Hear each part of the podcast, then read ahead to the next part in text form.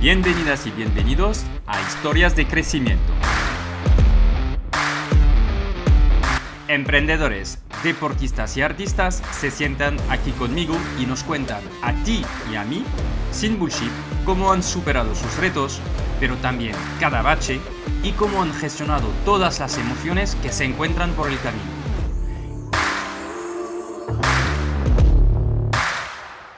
Este es un espacio en el que hablamos de desarrollo profesional, pero también de desarrollo personal, porque yo creo que una cosa no puede existir sin la otra. Mon Soy Jean-Noël Sonil, soy cofundador de growthhackingcourse.io, una escuela de growth que te enseña a acelerar tu marketing digital y tus ventas con los profesores de las empresas más top. Y cofundador de kimun.io, una agencia digital con un equipo de primer nivel que te acompaña en el crecimiento de tu negocio. Estoy aquí para preguntar cómo lo imposible algunos lo hacen posible y enseñarte la verdad que hay detrás de los negocios, sin trampas ni cartón. ¿Estás preparado? Arrancamos.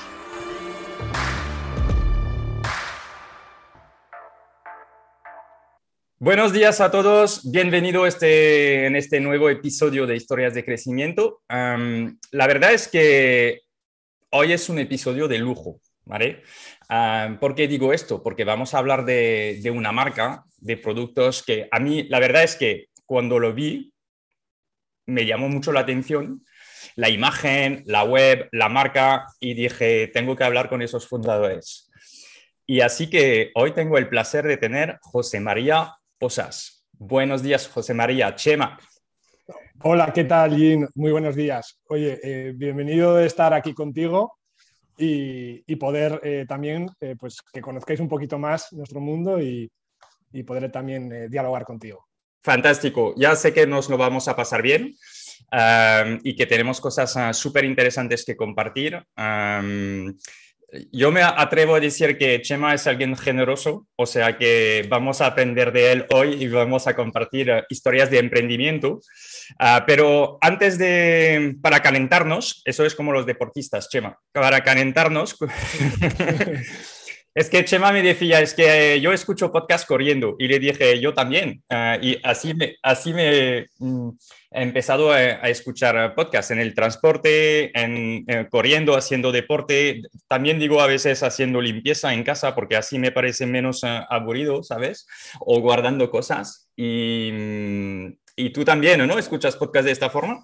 Sí, sí, totalmente. Ahora últimamente también, aparte de correr, porque, porque quizás mi vida es más intensa, también en el coche. O sea, que ya estoy haciendo ya podcast, podcast y además estoy muy, muy, muy, muy, ¿no? Le he cogido, le he cogido bastante, bastante afición al tema del podcast. Pues fantástico. Y aprovecho para decir una cosa, porque hay mucha gente que me dice, oye, Jan, tus podcasts de dos horas, pues tengo que encontrar dos horas. Y yo siempre respondo, y así aprovecho, digo, no, no, no tienes que tener dos horas. O sea, esto lo puedes cortar. Te vas en coche, lo escuchas una parte y luego te vas corriendo, escuchas, sigues con la entrevista y a mí me gustan esos formatos, como tengo muchas veces esta conversación sobre este podcast, a mí me gustan esos formatos un poco más largos porque creo que entramos más en detalle que cuando son cápsulas de 30 minutos. Y como, y como en las redes sociales todo va muy rápido, pues ah, pienso que debemos también tomar el contrapié de esto para entrar, relajarnos, hablar y hablar en profundidad ah, de las cosas. Así que vamos a arrancar.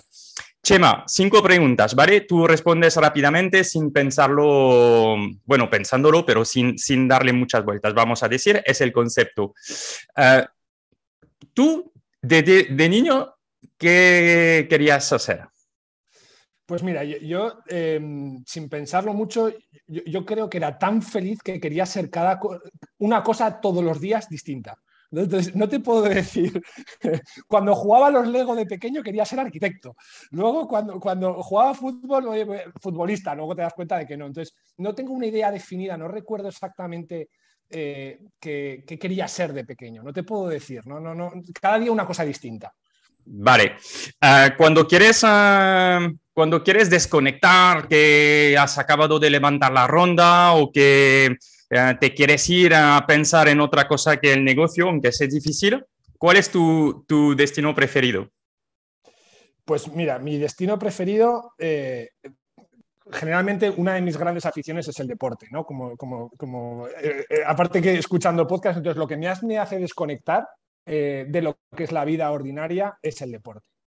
Entonces, independientemente ¿Pero tienes un destino por hacer deporte? No, no tengo destino. Cualquier deporte, en cualquier situación, me gusta. Soy, una soy, soy un apasionado del mundo del deporte, con lo cual en cualquier momento me, invitas a una partida de bolos y yo creo que ya eso me hace desconectar, porque además soy muy competitivo, entonces me, meto ya en el, en el rol. Vale, Vale, vale. Entonces, mi, pregunta tendría que haber sido ¿qué no, deja, o sea, ¿qué no dejarías de hacer en la vida? Deporte, ¿no? tal cual, tal cual. ¿Cuál es em, tu fortaleza más importante? Bueno, mi, fortaleza, a ver, esta es una pregunta que yo creo que la gente que mejor me conoce podría contestar eh, con más claridad que yo. Eh, yo juraría que es, eh, en este caso, la perseverancia la perseverancia que tengo de decir, venga, venga, venga, vamos, vamos, vamos, constantemente, teniendo mucho rechazo, yo creo que es mi, gran fortaleza. Vale. Y, la fortaleza mental. Vale, ok, pues lo hablaremos ah, hablando seguramente del proyecto. ¿Cuál es el riesgo más importante que has tomado en tu vida? Wow. el riesgo más importante que he tomado es eh, no hacer las cosas con la intensidad que me demuestro a mí mismo que las tengo que hacer. Me explico, esto requiere ya, perdona Jim que quieres respuestas concretas, pero déjame explicar un poco, un poco detenidamente. Cuando he hecho las cosas dejándome llevar, es cuando he tenido mucho riesgo y la he cagado. Es interesante. Así, tal cual. Luego, si quieres, lo desarrollamos. Un vale, lo desarrollamos. Eh, no, no, totalmente. Me parece súper interesante. Bueno, y la última es, em, ¿por qué has querido eh, ser emprendedor? Bueno, yo creo que esto es una cosa que sin querer te va la vida, te va llevando a ello. Entonces, eh, uno reflexionando y haciendo introspección, ¿no? O sea, que viendo hacia sí mismo, se va dando cuenta de que esto me lo han contagiado. La realidad es que me lo han contagiado. el culpable, pues bueno, luego, luego hablaremos también más detenidamente, pero no, es, realmente no lo he buscado, me ha llegado solo. Me ha llegado solo. es mi forma de entender la vida y lo que, y lo que yo he, vivido con las personas eh, eh, en, mi vida, ¿no? Entonces, no, no, no, lo he buscado, no lo he. ¿Sabes? No, no, hay una cosa que te haya hecho, no, no, no, no, no, para nada. Vale, pues uh, Chema, te voy a pedir por favor de presentarte y también de presentar uh, uh, al mismo tiempo tu proyecto, porque todavía no lo hemos nombrado, aunque he dicho que era un episodio de lujo. Muy bien. Oye, pues, eh, eh bueno, eh, a ver, yo me llamo Chema, bueno, José María Pozas, Chema. Eh, ¿Chema quién es? Pues Chema es un, chico muy normal de, de, 30 de 37 años, Em, que, ha estado muy... Cuando yo hablaba antes, ¿no? Pues vengo de familias muy emprendedoras y, con negocios, a, los cuales pues, esto me lo han contagiado hacia mí. Y, me he podido, he podido sufrir y entender exactamente ya desde bien jovencito y vivir apasionado con la intensidad de lo que es un negocio familiar. Em, ¿Eso que, identifica? ¿Qué me identifica a mí? Pues que soy una persona apasionada, ¿no? Que, ¿no? Es que he vivido con, esto y, me ha hecho apasionado. Posteriormente yo me, encontré con, lo que es el proyecto de mi vida, que el proyecto de mi vida pues es mi, mujer, eh, ya con 20 años, bueno, yo estudié arquitectura, eh, eh, luego pues estuve un tiempo fuera, volví a Zaragoza, porque actualmente vivo en Zaragoza, y em, eh, me encontré con, María, que actualmente también es mi socia. ¿Mi socia de qué? ¿De qué proyecto? De París 64. París 64 es, nuestro, es, la marca ¿no? a, la, que estamos sumergidos en estos momentos en nuestro proyecto. Y con ella empecé en el año 2007. ¿eh? María yo la conozco desde el año 2007. Eh, nos casamos, en este caso, y montamos París 64 en 2019. Previamente hay un año hay un año eh, en el que, en el que pues, tomamos un poco perspectiva, un año y medio entre que realizamos el proyecto y empezamos a tener las primeras ventas, un poco como freelance, como, como autónomos, como a los, perdón, a los amigos. pues, tomando contacto con el cliente y en el 2019 es ya cuando lo hacemos efectivo montando la sociedad. Okay. y a partir del 19, pues María ya se volcó principalmente dejando también su trabajo y se volcó 100% en el negocio. Posteriormente al año llegué yo, en 2020, aunque ya estábamos trabajando desde el primer minuto en ello y nos volcamos en ello hasta el día de hoy. Vamos. Okay. Esta, es un, poco mi, resumen, ¿no? Por, hacer un poco... Soy una persona que le encanta el deporte, que le encantan los retos. Creo que, que oye, pues soy muy amigo de mis amigos, ¿no? ¿no? tengo muchos amigos, pero tengo grandes conocidos, muchos, muchos, muchos conocidos, una persona extrovertida, muy orientada a resultados, muy perseverante eh, y, que, y, que, lo doy todo en el, en el, en el proyecto en el que estoy. Esa es un poco mi presentación donde, donde, donde ¿no? Fantástico. pues vamos a hablar de Paris 64, ¿no? que yo lo pronuncio en francés. Um, como debe ser. haznos el pitch sobre, uh, para que todos nuestros uh, oyentes ¿no? Uh, lo entiendan, qué, qué hacéis en, en, esa marca. Pues mira, París 64 eh, es una marca de moda, eh, en este caso que va orientada, vamos como un poco de democratizar, tampoco es lujo, o sea, para mí lujo, lujo, lujo, la palabra lujo es muy amplia. Es muy mm. amplia. Lujo es exclusividad. Mm. Lujo es. Eh, eh, entonces, esta palabra tampoco yo creo que nos definiría, aunque 100%. Eh, Igual esa exclusividad la podemos dar en, cosas determinadas, pero no en la más amplia palabra. País 64 es una marca de moda que nace teniendo una principalmente una categoría que son los bolsos. Sí. Es una categoría que son los bolsos, es una marca de moda orientada a mujer. Eh, y donde luego se van ampliando otras categorías, como los zapatos y la ropa. Eh, esto empieza vendiendo bolsos en el año ya 2018. En el año 2018 arrancamos vendiendo bolsos. Porque empezáis, empezáis con los bolsos, ¿no? Sí, empezamos vendiendo bolsos. Nosotros siempre hemos considerado eh, porque soy un gran amante de los bolsos. Yo a María desde, desde el año 2010, 2009, los primeros regalos siempre han sido bolsos. ¿no? Eh, no somos unos grandes amantes también de, todo lo que es eh, el estilo parisino, el estilo muy francés, el estilo... Nos encanta. ¿no? Y, oye, pues mm, siempre pensábamos que faltaba una marca, oye, con un buen saber hacer también, porque las grandes marcas francesas principalmente trabajan en España, o sea, la mano de obra es española. Eh, nosotros, por ejemplo, los bolsos los hacemos en Ubrique y todas las grandes marcas francesas fabrican en Ubrique.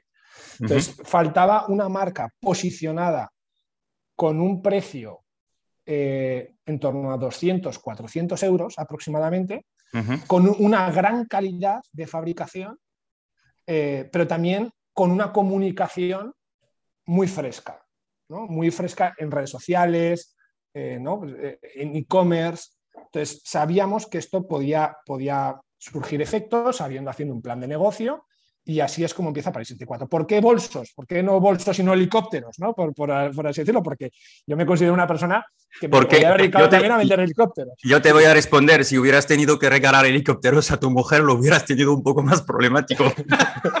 totalmente, totalmente. Es que eso empieza así, o sea, es un producto que nos une a los dos, totalmente, Gino. O sea, es un producto que nos une a los dos. Nosotros, ya te digo, le regalaba bolsos a mi mujer ya en todas las fechas eh, de cumpleaños, de aniversarios, de, regalos de Navidad, ¿no? Y, ya le regalaba y, oye, eso me hacía también eh, entender un poquito más del producto eh, y luego pues vimos que había una oportunidad de mercado. Podía haber sido otra cosa, pero realmente luego te vas sumergiendo, te vas sumergiendo, además sabiendo que en España había eh, esa gran mano de obra, ese gran saber hacer, y, bueno, pues ya nos enfocamos un poquito más ahí. Sí, es verdad que dices, cuando he dicho, um, es verdad que cuando dices uh, de lujo, es verdad que 200, 400 uh, euros un bolso ya es una inversión, porque, porque hay personas que no se lo pueden permitir, no es lo que quiero decir. Pero también si comparamos con uh, Louis Vuitton, por, Louis Vuitton, por, ejemplo, pues claro, los, o Hermès, ¿no? que son las dos marcas francesas, vamos a decir en bolsos, que, que destacan, pues claramente estáis ah, lejos de los precios. Ah, pero sí que cuando yo, entonces, ¿cómo definirías tú el mercado donde estáis? Lo digo porque a nivel de imagen, a nivel de imagen, la web, lo, vamos a, hablar luego, el marketing, la marca, las redes, sí que, que cuidáis muchísimo uh, esta parte como, una, como una, una marca ya de lujo. Pero en este mercado, ¿qué dirías tú? ¿Cómo, cómo os, os posicionáis? lo que nosotros pretendemos, ¿cuál es, ¿cuál es nuestra intención? Porque una cosa es la intención y otra cosa es como el cliente nos ve. Entonces, eh, lo que nosotros pretendemos es una marca de comunicación que comunique lujo, pero con un producto muy, muy, muy, muy, muy, muy bien acabado, a un precio también que permita ser dentro, eh, que podemos llegar a dos tipos de clientes. ¿No? O sea, a un cliente que eh, no, pues muy elitista que sea su día a día, por así decirlo, ¿no? que quizá pues, se ponga una noche más especial de fiesta, ¿no? pues pueda decidir ponerse ¿no? pues un, un Louis Vuitton, como estabas diciendo, un Hermès. Eh, y luego también llegar a otro público que es un poquito más aspiracional.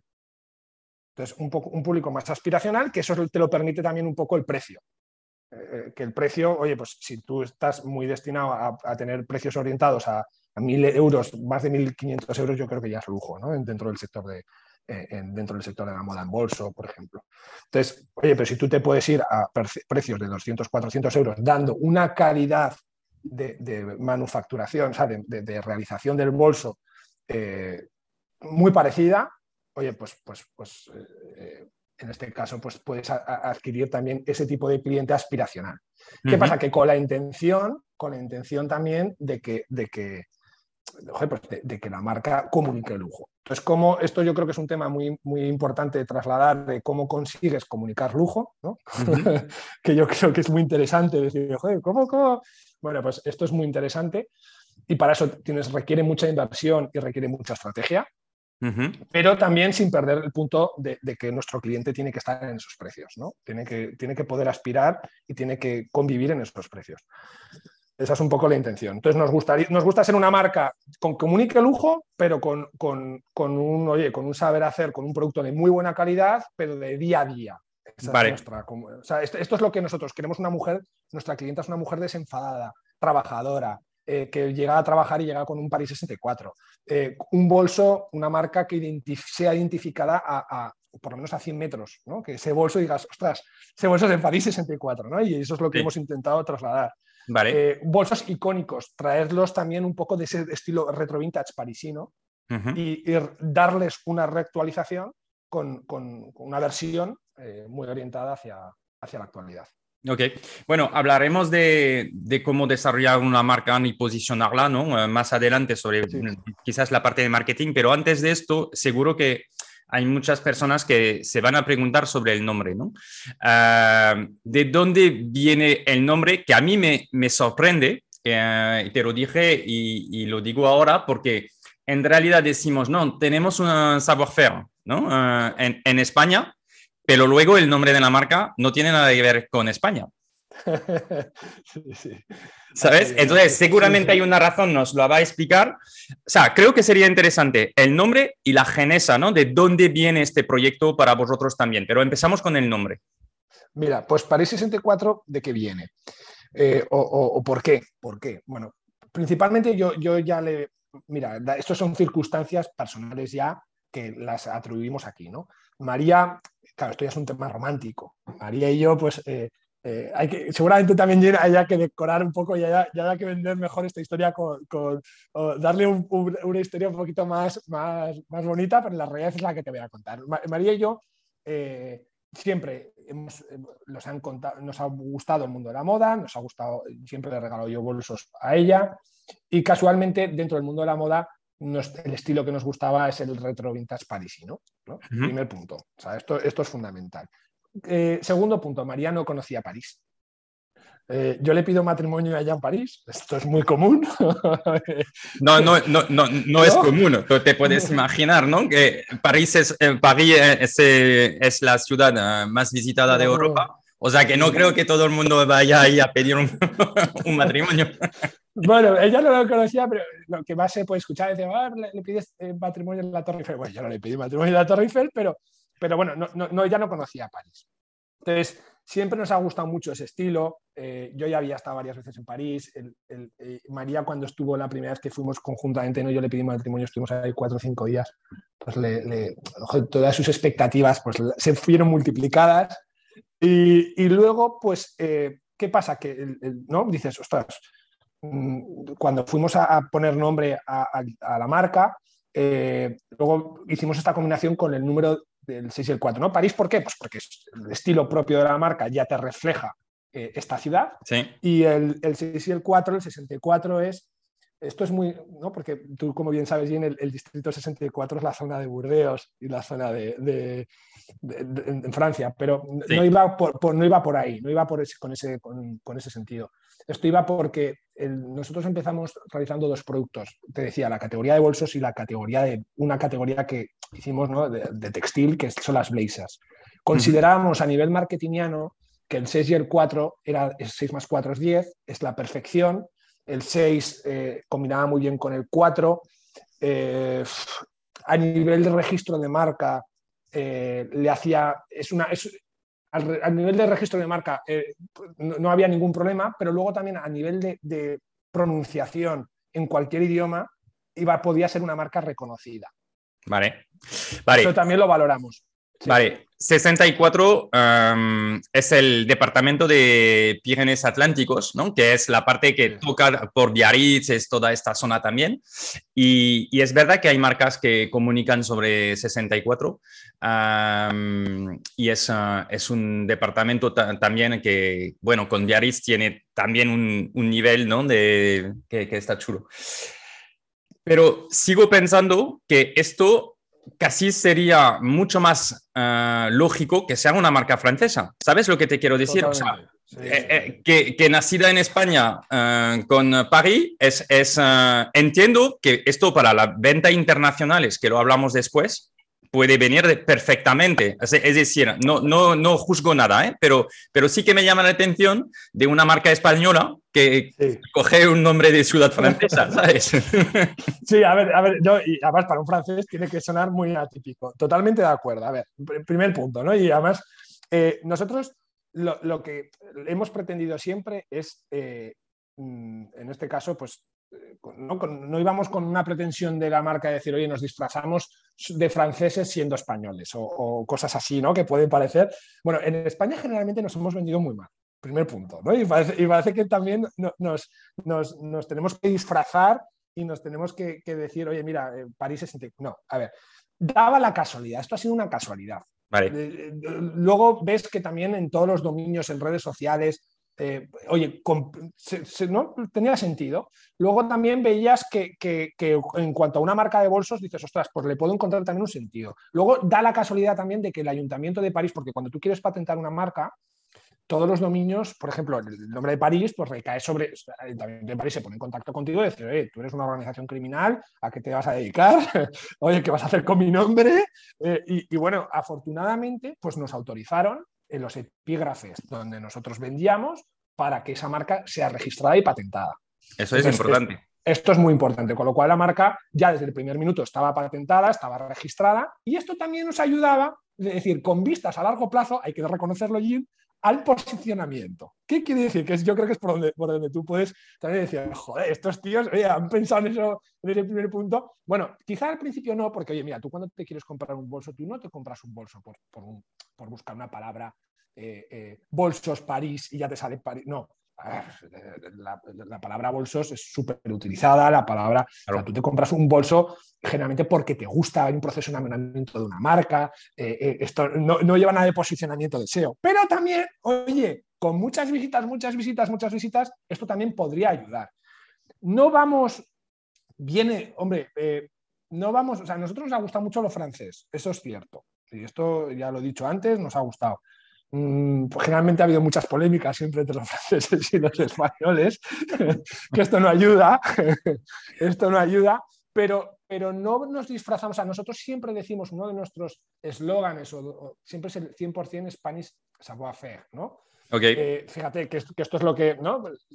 Un francés siempre ha tenido ese savoir-faire desde, desde, desde, la repostería mismamente hasta, hasta el vender eh, una, una, marca de, de bolsos. ¿no? Pero, pero es que da la casualidad de que muchas veces en España también tenemos ese saboafe y no lo sabemos utilizar. Entonces, bueno, eh, eh, eh, bueno lo hemos sabido ahí unificar y el, también lo, que queremos interpretar para, para, realizar París 64. Quizá no le, le teníamos que dar una vuelta, no sé, para que la gente no, no, no confunda, ¿no? Pero vamos, no, no, nos, no nos disgusta el nombre, ya le hemos cogido, ¿no? Le hemos cogido cariño. No, no, está, yo creo, yo es creo lo que, representamos, es lo que representamos. Está muy bien y es interesante. Hay, hay como una, no sé cómo se dice, un, eh, la, la, barra entre París y 64. O sea, que, que, todo, o sea, a mí me gusta el nombre. Era simplemente de, de, de entender, ¿no? Y entonces, cuéntanos cómo nace esta idea. O sea, vosotros de dónde, dónde venéis ¿no? Mm. Y, cómo nace también la idea, porque uh, decidir de lanzarse sobre los bolsos, aunque os gusta, ah, entiendo que detrás también hay una reflexión mucho más profunda y, y, que también vosotros tenéis en vuestra experiencia algo que os, os, llama la atención y dice, oye, este mercado hay un hueco y lo vamos a coger, ¿no? Pues mira, totalmente. A ver, eh, ¿De dónde venimos? Primero, para, hablar de París 64, primero tenemos que hablar de los fundadores, en este caso, que somos María y yo. Entonces, ¿de dónde venimos? Mira, la realidad es que María y yo no venimos de este sector. No conocíamos nada de este sector a nivel profesional. Es todo pura pasión, eh, hobby. Eh, ya está, déjalo ahí, no, hay más. ¿vale? Yo me dedicaba, generalmente me he dedicado porque eh, y de esto me gustaría hablar un poco más detenidamente después contigo, pero vengo del mundo del, automóvil, del sector de la automoción. Generalmente me he dedicado a, lo que es la gestión, gestión, consultoría estratégica. Eh, he estado trabajando en ello hasta el año 2020. Toda mi vida profesional se ha visto eh, en este campo, en el sector del automóvil, enfocando a la gestión. María, eh, bueno, en mi última etapa, pues trabajaba en una consultora. María, pues María eh, ha estado enfocada más dentro de departamentos de marketing de multinacionales, eh, ha ido enfocando, pero de gran consumo, de, retail, o sea, tampoco viene del sector de, la moda.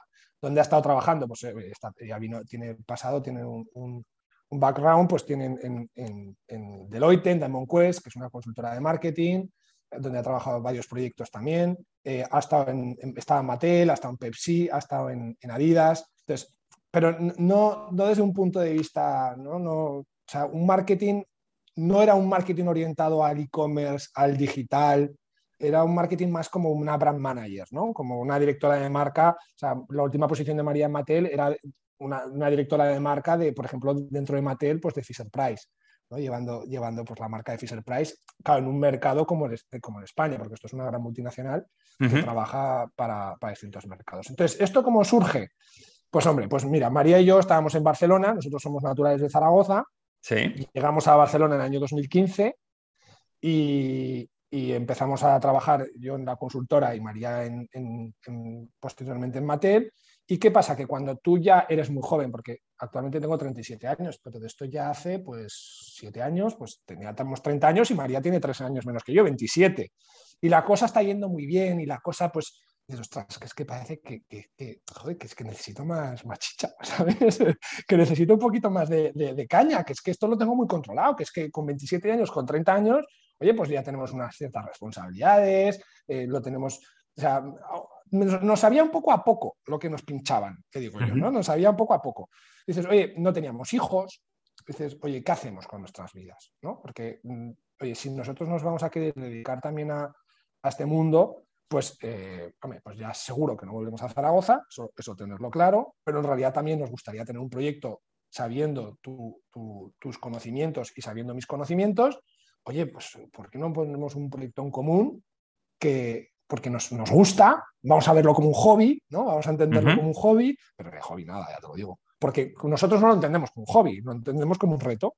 Somos, ¿no? No, somos muy perseverantes, somos muy, eh, somos muy hay que intentar hacerlo bien, hay que intentar. Bueno, entonces cogimos unos, unos pequeños ahorros, eh, ¿vale? Que, fue muy duro porque fue, esos pequeños ahorros salen de, de pues, la etapa de, la empresa donde yo trabajaba antiguamente para mi padre, que yo los cojo en el año 2016, que es eh, una indemnización. Pues, eh, esa etapa acaba muy mal y cojo esa indemnización y esa indemnización, oye, pues en vez de ahorrarla, la metemos para iniciar París 64. Hacemos un plan de negocio y ¿por qué París 64? Oye, insisto, pues porque nos gustaba a ambos, buscamos una marca de referencia y sabíamos que casi todos los bolsos se hacían en Ubrique, en España, con un saber hacer. Total, que vamos a un viaje y nos vamos a Ubrique.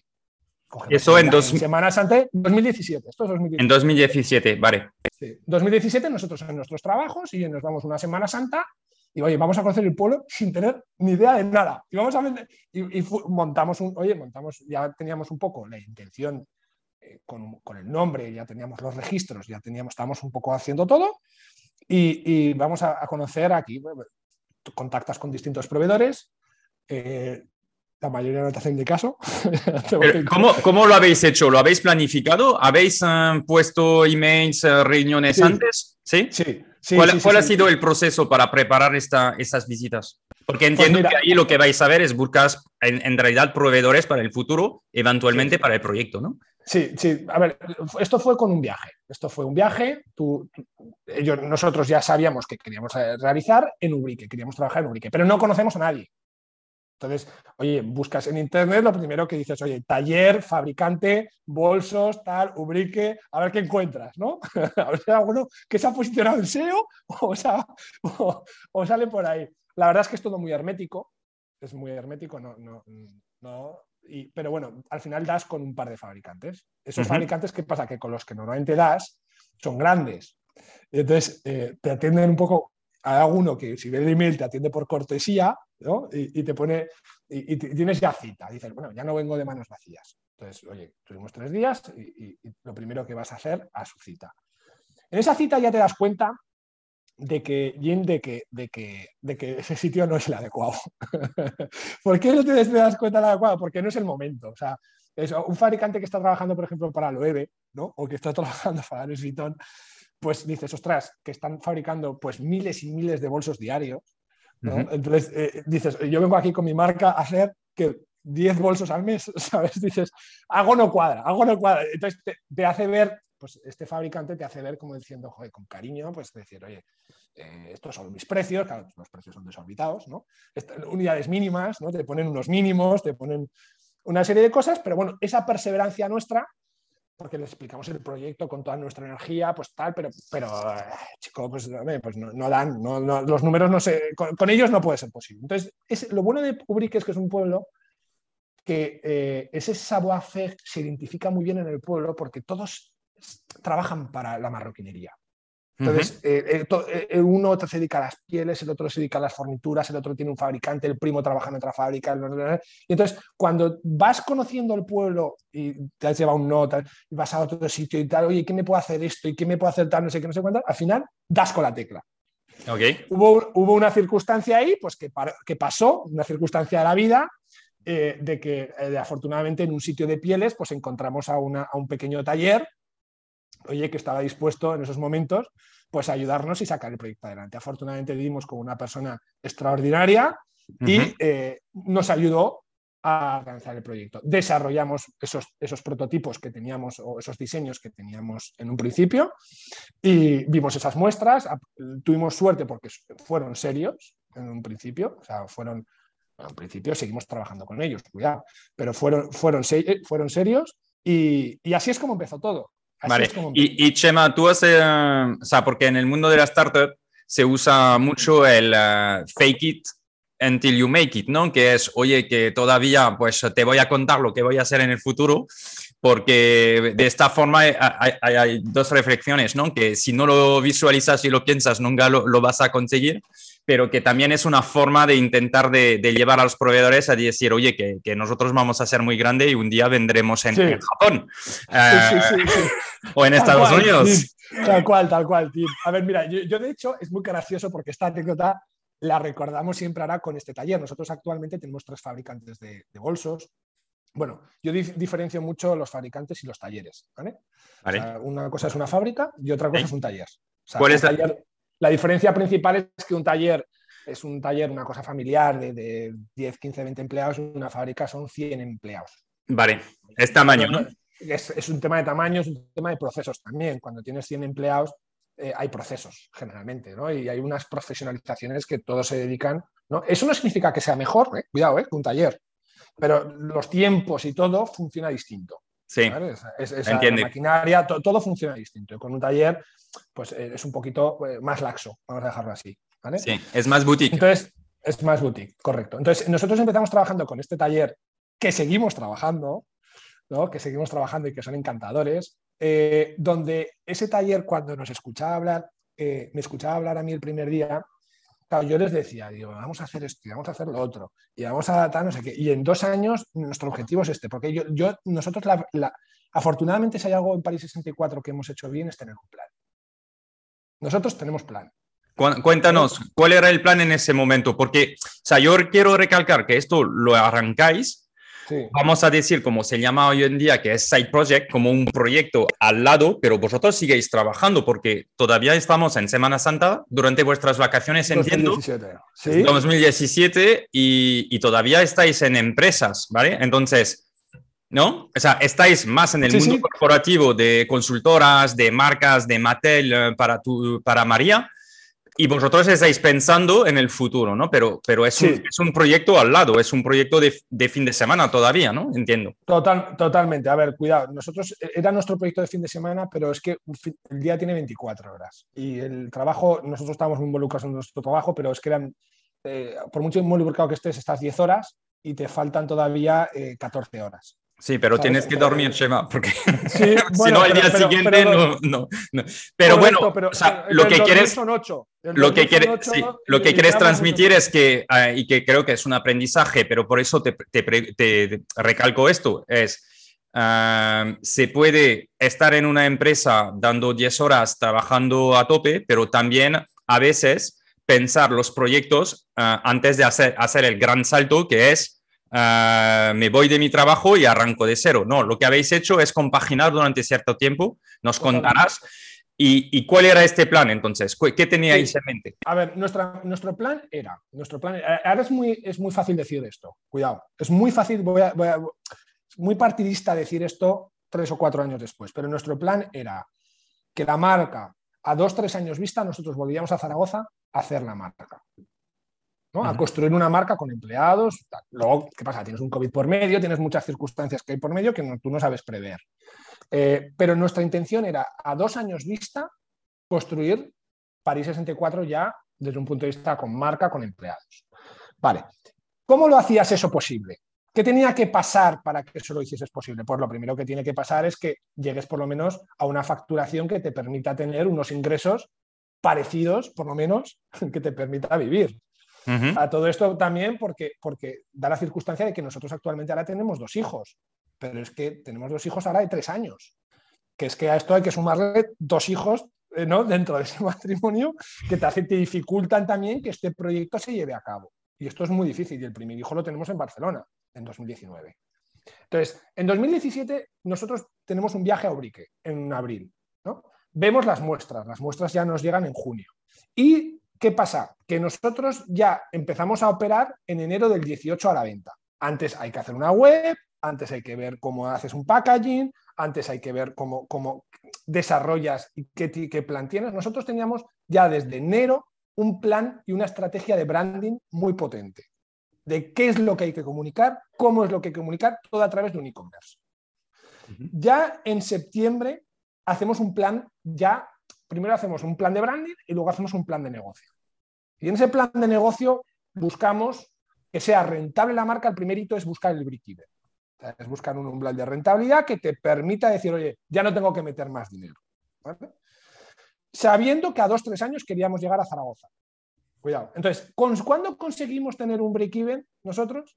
Nosotros conseguimos tener un break-even eh, a finales del... Eh, o sea, estamos un año.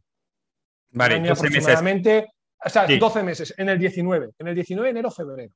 Y entonces, cuando nosotros conseguimos tener un break-even, ¿qué hacemos rápidamente? Decir, oye, esto funciona. Ya no vendemos amigos. Ya no tenemos que meter tanta pasta aquí. ¿no? Esto ya se puede aguantar solo.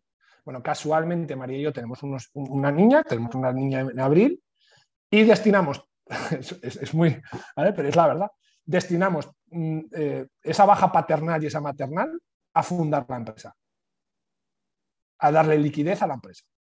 Traspasamos todo el stock que teníamos en esos momentos y María decide dejar su trabajo. Porque ya sabemos que esto es break-even, ya, oye, vamos a apostar seriamente por esto. Vale. Entonces estamos como un año y pico y decidimos. anteriormente, ¿qué pasa? Que a los proveedores, como tú me estabas diciendo antes, les comunicamos cuál es nuestro plan. ¿no? Les decimos, ellos les sonían muy pretencioso porque ellos te comunican mismamente que de cada 10 personas que se acercan por ahí, 9 eh, te van contando una historia que luego realmente no se ve efectiva. y esta es la realidad. Y además, mm. da, y además hoy en día yo creo que el mundo está tan interconectado que, les, que, ellos te cuentan y dicen, oye, Chema, me ha venido esta marca, ¿te la conoces? ya, yo me meto en Instagram, voy a ver tal, no sé qué, y dice, ah, pues no, tal, no sé qué, joder, pues me dice tal, no sé qué, no sé cuántas, tal, no sé qué, y, te empiezan a contar un poco la historia y, tú ya sabes si va a funcionar o no va a funcionar esa marca por lo que te representa la marca. Igual es todavía muy, pues, pues Cuéntanos, cuéntanos, porque cuando te dicen una marca, tú piensas que va a funcionar o no, que entiendo que... Um, ¿Cuáles son los criterios en tu experiencia? Porque esto quizás viene del tema de consultoría también, pero ¿cuáles tu, tu, los criterios en tu experiencia que te hacen pensar que va a funcionar o no? Bueno, hay, dos puntos importantes y déjame separar aquí. Primero, no conozco a la persona que está detrás. Si la conociese, ya te sabría decir, ¿no? Pero tengo un, poco de, tengo un poco, un, poco de olor, ¿no? De cómo va a ir la marca, por lo que me representa. Pero eso no es importante. O sea, ¿cómo es la marca a corto plazo? A largo no lo sé, porque necesitaría conocer a la persona. A largo plazo necesitaría conocer a la persona que está detrás. A corto sé lo que me representa. ¿Qué, necesita, qué necesito saber o, qué es lo que, cómo identifico esto, que es a lo que tú vas? Para mí la fotografía y lo que representas y la imagen y cómo comunicas en una marca de moda es, te iba a decir importante, no, sagrada. Sagrada. Y ese público que vaya entonado también al producto que representa. Tiene que ir engranado. Aquí hay las cuatro P's de Porter, ¿no? También cuando tú quieres comunicar, oye, que, que también tu modelo de distribución se adecue también al precio, se adecue también a, la posición, a cómo posicionas esa marca y también eh, eh, eh, mm, dónde lo quieres vender, ¿no? ¿Dónde lo quieres vender? entonces, cuando tú ves que las cuatro cosas encajan, dices, ostras, esto está a un precio con un producto bueno, con una comunicación que tiene sentido, que, no, que hay competencia, pero que si se sabe mover y sabe llegar al público, oye, pues dices, ostras, si es perseverante esta chica o este chico, lo va a conseguir. es un tema de perseverancia, es un tema de, porque al principio es muy duro esto, o sea, yo creo que cualquier emprendimiento es duro, pero sobre todo cuando no tienes un apoyo económico como nosotros teníamos, yo nosotros no teníamos un apoyo económico detrás, en nuestro caso, pues hacer una marca de moda desde cero con cero euros, muy, muy, muy, muy, muy, muy, muy difícil. Muy difícil. ¿Cuánto, habéis invertido al principio? Pues mira, eh, la baja mía fueron 25.000 euros. O sea, total, en total, ¿eh? En total, pero no, no todo desde un primer minuto. O sea, en un plazo de un año y medio. En un plazo de un año y medio, 75.000 euros. 75.000. O sea, es una marca que empieza con 75.000 euros de inversión. Totalmente. Pero bueno, pero no desde el primer minuto. Esto hay que dejarlo importante, Jim. O sea, desde el primer minuto igual son 25 o 30 mil euros. Sí. Hasta que bueno, el break-even. Todavía, más mérito. Lo que quiero decir es, no habéis puesto 75 mil sobre la mesa, sino que arrancar con 25 mil, seguir trabajando, que esto ah, ayuda, ¿no? Que, y que creo que es interesante, por eso lo recalco, porque creo que puede ayudar a más personas. No tienes que siempre a lanzarte al vacío como si fuera una obligación, ¿no? De dejar algo para arrancar. No, se puede hacer y es lo que me interesaba comunicar ah, con vosotros en, en, este proyecto. volvemos es importante, si perdona un segundo que te, que te, interrumpa, allí, o sea, es importante, son, son 75.000 euros. Es que esto, esto yo creo que es importante. O sea, son 25.000 euros con los que arrancamos y luego la ventaja es que nuestros trabajos nos permiten todo el dinero que ahorramos meterlo aquí. Es como si nos fuésemos al casino todos los días y no sabes, hombre, yo pensaba que no iba al casino, yo pensaba que estaba invirtiendo en mí, ¿vale? Pero, pero bueno, yo a mis amigos, por quitarme esa presión, ¿no? Por quitarme esa presión, les decía, oye, pues tú te lo gastas en otro lado, en, ir a cenar, yo me lo estoy gastando en, en, realizar una marca que a ver si consigo dar con la tecla. Cuidado, esto tiene una paciencia, esto te hace ver también porque en esos 75.000 euros hay errores. No, no, y lo, no venimos del sector, no venimos del sector. Se podría hacer con mucho menos. es más, si ahora me dieses una segunda oportunidad, seguramente conseguiría hacer con esos 75, lo haría con 35. Vale, vamos a volver a este tema, pero antes, entonces, el plan, si resumo el plan era, trabajan muchísimo la marca, el brand, lo has dicho antes del plan de negocio, o sea que algo, algo ya nos da como pista. Ah, dos, hacer un plan de negocio. Llegar al break-even lo más rápidamente posible. Para nuestra audiencia, break-even es que ah, compensas gastos con ingresos. entonces, claro, la, duda aquí es qué hay dentro de los gastos para, para o, qué se está generando como ventas para llegar al break-even. y en 12 meses lo habéis conseguido, ¿no? Para, para que de cierta manera pensáis, pues ahora nos podemos, podemos ir a trabajar para, para, la marca porque ya hay un nivel de ingreso que estimamos suficiente ¿no? y que cubre gastos. Sí, a ver, aquí hay varios puntos importantes porque hay estrategias que luego son movibles. Em, nosotros cuando empezamos París 64 no pensábamos que íbamos a tener una categoría, perdón, no pensábamos que íbamos a tener una categoría como, como, los, como los zapatos o que nos íbamos a desarrollar también tanto en textil. Nosotros arrancamos sobre todo con bolsos, bolsos, bolsos, bolsos. ¿no? Eh, actualmente, oye, eso te lo digo hoy, el 85%, el 80% perdón, de, nuestros, de nuestras ventas son bolsos. Pero ha llegado a ser más bajo, ha llegado a ser un 70 o un 65% en momentos determinados. Eh, construir y que la gente te compre un bolso de un importe de 300 euros no es nada fácil. Necesitas tiempo. Necesitas tiempo, tiempo y construcción de marca. ¿Y qué pasa? Que sobrevivir a ello, teniendo al principio, sobre todo ese primer año, cuesta. Nosotros para eso desarrollamos también otras categorías de producto, donde el ticket medio, en este caso, fuese en este caso más, más eh, asequible de cara al cliente y tuviese más recurrencia. Esto es clave e importante. No, no, voy a, no me voy a desarrollar mucho aquí, pero es clave e importante. ¿Por qué? Pues porque te permitía, dentro que cabe, absorber mejor tus gastos. ¿Qué es un gasto? Hombre, pues en un principio un gasto no, te quiere sacar un sueldo. Así claro, te lo digo. Nosotros no, yo de hecho, te lo voy a decir ahora, Jim, yo no he tenido sueldo hasta hace seis meses.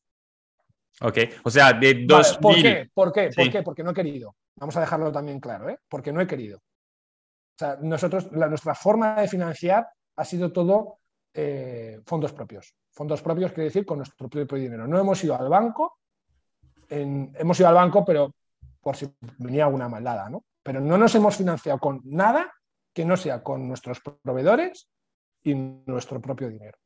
Esto es muy importante hasta que tú sepas que este negocio va a dar y tiene continuidad. O sea, yo no le recomiendo a un emprendedor que se vaya al banco de primera sin haber testado en el mercado. Tú tienes que testar primero el mercado. Tienes que saber que tu producto, que lo estás haciendo bien, que tu producto es querido, que, tú, que, tienes oportunidad, que tienes una eh, oportunidad en el segmento en el que te quieres mover, que, es escalable el producto, ¿no? que te puedes hacer frente a unos gastos, que puedes tener, que tus ingresos salariales pues, no se vean afectados. Entonces, yo no me he metido este dinero, eh, ¿no? No, me he tenido un, bien lo sabe gente que trabaja con nosotros, yo no he tenido ningún, ninguna nómina hasta enero del 2022. Eh, nosotros ya en 2021 ya facturábamos un, importe considerable, pero no, no, lo he querido. ¿Por qué? Pues porque mi plan me permitía aguantar hasta diciembre del 21. O ten en cuenta que yo dejo el trabajo en, diciembre del 20. O sea, durante, tenías un plan de diciembre, durante un año no, puedo vivir sin, sin sueldo y entonces lo que vamos a hacer es financiar nuestro crecimiento con fondos propios. Totalmente. Entonces, al principio, ¿qué gastos teníamos en el año 2018? Pues al, principio los gastos que teníamos era branding, branding, producto, branding, branding, producto, branding, branding, branding, branding, branding, branding, branding, branding y branding. ya te voy adelantando. Y beneficios, lo que intentamos enterar hasta que conseguimos un break-even y a partir de ahí ya te disparas. Pero cuidado, ese dinero con el que consigues hacer dinero, luego lo reutilizas ¿no? para tener ya unas oficinas, porque claro, te cuento cómo teníamos el stock inicialmente. O sea, esto es casi como, como, como, como el señor Steve Jobs o como, como Jeff Bezos, que estás en el garaje. O sea, al principio es en tu casa. claro. Esto no, tienes ni oficina, no tienes nada absolutamente. O sea, nosotros, de hecho, tenemos oficinas desde hace un año. Ok. Y también, o sea, es importante recalcar que habéis arrancado vosotros online, ¿no? O sea, no teníais tiendas. o sea, eso es una, una, una marca eh, digital, ¿no? Uh, las uh, Digital Native Vertical Brand, ¿no? Que, que, llamamos. Aunque ahora tenéis tiendas, habéis arrancado completamente online. Sí, nosotros venimos, somos, somos una digital brand, somos, eh, eh, somos una marca. Yo creo que es muy importante focalizar también dónde tú quieres vender. O sea, cuando yo hablaba del emplacement, una de las P's de Porter, tú no puedes arrancar una marca y decir, oye, voy a disparar a Tokiski voy a trabajar, por ejemplo, con el wholesale, voy a trabajar retail, voy a trabajar, que fue un error. Yo, yo en ese primer año me di cuenta de muchos errores. O sea, el primer año, como no vendes, ¿sabes? las cosas como y te tienes que costear y dices, no llego, no llego, intentas disparar a muchas cosas hasta que te das cuenta de que dices, no, focus, Chema, sigue con el plan, focus, aunque te cueste más, pero focus, porque, y entonces, ¿qué decidimos? Eh, todo e-commerce. Nosotros empezamos trabajando vendiendo algunas tiendas, que es un negocio y el wholesale, eh, pero dices, ostras, me requiere mucho esfuerzo para el poco tiempo que yo tenía, porque también trabajaba en otro lado, y eh, también la marca no era tan reconocida. O sea, nosotros sabíamos que París 64, si algún día era potente, era porque nosotros habíamos hecho un poder de marca potente. Y estamos en ello todavía. O sea, porque el objetivo de París 64, o sea, París 64, yo lo entiendo, Jim, como que ahora estamos naciendo. Fíjate, año 2022, estamos naciendo. Eh, ahora te contaré todos los, desafíos y todos los proyectos que también que, están por llegar y el plan que tenemos hasta el año 2025, que es muy desafiante, pero, pero para mí toda esta etapa, primera etapa de tres años y medio que hemos llegado a vivir actualmente, eh, es una etapa de, emergencia, de, ¿no? de, saber, eh, no, ahora, para mí ahora es nacer, o sea, es embrionaria, es una etapa embrionaria. Ahora es cuando París de 4 nace. Vale, Chema, hay algo interesante porque hay muchas personas que, mm, que dicen, bueno, lo, primero, en el mundo digital tenemos una ventaja que es que podemos lanzar lo que se llama MVP, ¿no? Minimum Viable Product. Es decir, pues ah, en mi página web lanzo, lanzo un producto antes de tenerlo y voy a ver si hay interés en la compra. Vosotros, aunque sois una marca que nace digital, eh, hay un producto físico. Entonces, cuando arrancáis, ¿cómo eligéis los productos? ¿Cómo eligéis los primeros bolsos? ¿Cómo vais a probar? Porque es que detrás hay una fabricación, hay que invertir dinero. O sea, no te puedes eh, equivocar de la misma forma, ¿no? Entonces, ¿cuál es tu experiencia y qué le dirías a otra emprendedora, emprendedor que están pensando en con la fabricación detrás, es decir, más del mundo offline, ¿cómo lo habéis hecho vosotros para probar y si os habéis equivocado al principio? Mucho, mucho. Mira, eh, yo aquí hay una norma que es la ley del mínimo stock. ¿Vale? O sea, que es la ley del mínimo stock. O sea, tú intenta cuando tienes que testar, cuando un producto lo quieres llevar al mercado, intenta testar. Intenta testar, ¿qué quiere decir? Dentro del tamaño de la marca. O sea, no es lo mismo testar para, un, por ejemplo, un Loewe, ¿no? que ya tiene una experiencia, que tiene, tiene un pasado, que sabe cómo se comporta su cliente, que hay, un, hay una identidad de marca, que, que, tiene muchas salidas ¿no? dentro de ese mercado, que, por ejemplo, una persona que quiere iniciar un proyecto y dice, oye, me quiero tirar al vacío y quiero hacer este bolso. en vuestro caso, ¿cómo, caso. ¿Cuántos modelos, cuántos mínimos de fabricación? ¿Cómo lo habéis hecho? ¿Cómo eligéis los modelos? Tuvimos, tuvimos aciertos y tuvimos, y tuvimos eh, errores. Nuestros aciertos es que afortunadamente tuvimos un, taller, un fabricante, que en ese sentido nos lo hizo fácil al principio. Nos lo hizo fácil porque los mínimos que pedían no eran, eh, quizá por sus necesidades, ¿no? las necesidades del propio taller, no eran muy amplios. Y eh, luego también ella quiso que nosotros, que, o sea, siempre nos ayudó, empatizó muchísimo con nosotros para que nosotros creciésemos. Eh, esto es importante. Aún así nos confundimos. Empezamos nosotros con dos modelos. Nosotros empezamos eh, fabricando bolsos y empezamos con dos modelos. Dos modelos totalmente distintos. Nos vamos a un modelo un poquito más clásico que actualmente está, que es el modelo Always, que es un saco, es el típico bucket, backpack, sea, que, es como, como, un saco que, que, se cuelga, ¿no? De gran capacidad. Y luego tenemos un modelo icónico que nosotros, que es nuestro modelo más icónico, que se llama el Prismatic. Son los dos modelos más antiguos que tenemos. Este modelo Prismatic, nosotros lo desarrollamos en cuatro colores inicialmente, y el modelo, el, que es como una caja de prismáticos, es una especie de cajita de prismáticos, que tiene gran capacidad, pero no lo parece, es un bolso pequeñito, y el, el Always es de gran capacidad. Pues el Always lo hacemos en ocho colores y el Prismatic en cuatro. ¿Qué pasa? Que nosotros, ya solo los colores te identifican que haces muchas más unidades del modelo grande que del modelo del Prismatic. Bueno, con ese modelo, cuando tú empiezas a ver, ¿no? ya se te van los amigos y dices, ostras, se vende más, o sea, nos pegamos un, bofetón porque eh, nos, costó más sacar el modelo Always, que es un modelo muy vendido, eh, cuidado actualmente. Pero es que el Prismatic nos volaba de las manos. El problema es que, claro, luego tienes que ir otra vez al taller y hacer otra producción. Dices, ostras, y claro, te piden otro mínimo. Entonces, eh, eh, y el mínimo, claro, ahora dices, no, lo quiero hacer más colores, lo quiero hacer. Entonces, tenía mucha más rotación el pequeño que el, grande. Casualmente, el pequeño también tenía un precio eh, más, claro, tiene menos piel. Es, un tema de consumo de piel. La piel es carísima. O sea, muchas veces se habla, pero la materia prima de la piel, que encima ha subido una animalada en el último año, es, carísima. es, es, una, es, muy, es muy grande. Entonces, eh, bueno, pues nos costaba, nos costaba en este caso, pues eh, eh, vendimos muchísimo más. Entonces, yo lo que le recomiendo a cualquier persona es que se estoque lo menos posible y que pruebe primero en el mercado. Nosotros vale. ¿Cuánto es tocarnos hicimos muchísimos colores al principio. Eso fue un error por parte nuestra. Vale. Menos, menos, ah, menos colores, ¿no? Pero ¿en, ¿en cuánto puede ser un mínimo? de, fabricación cuando arrancas, ¿eh? digo, no ahora mismo, pero... Sí, a ver, eh, depende del fabricante como lo difícil que te lo quiera poner.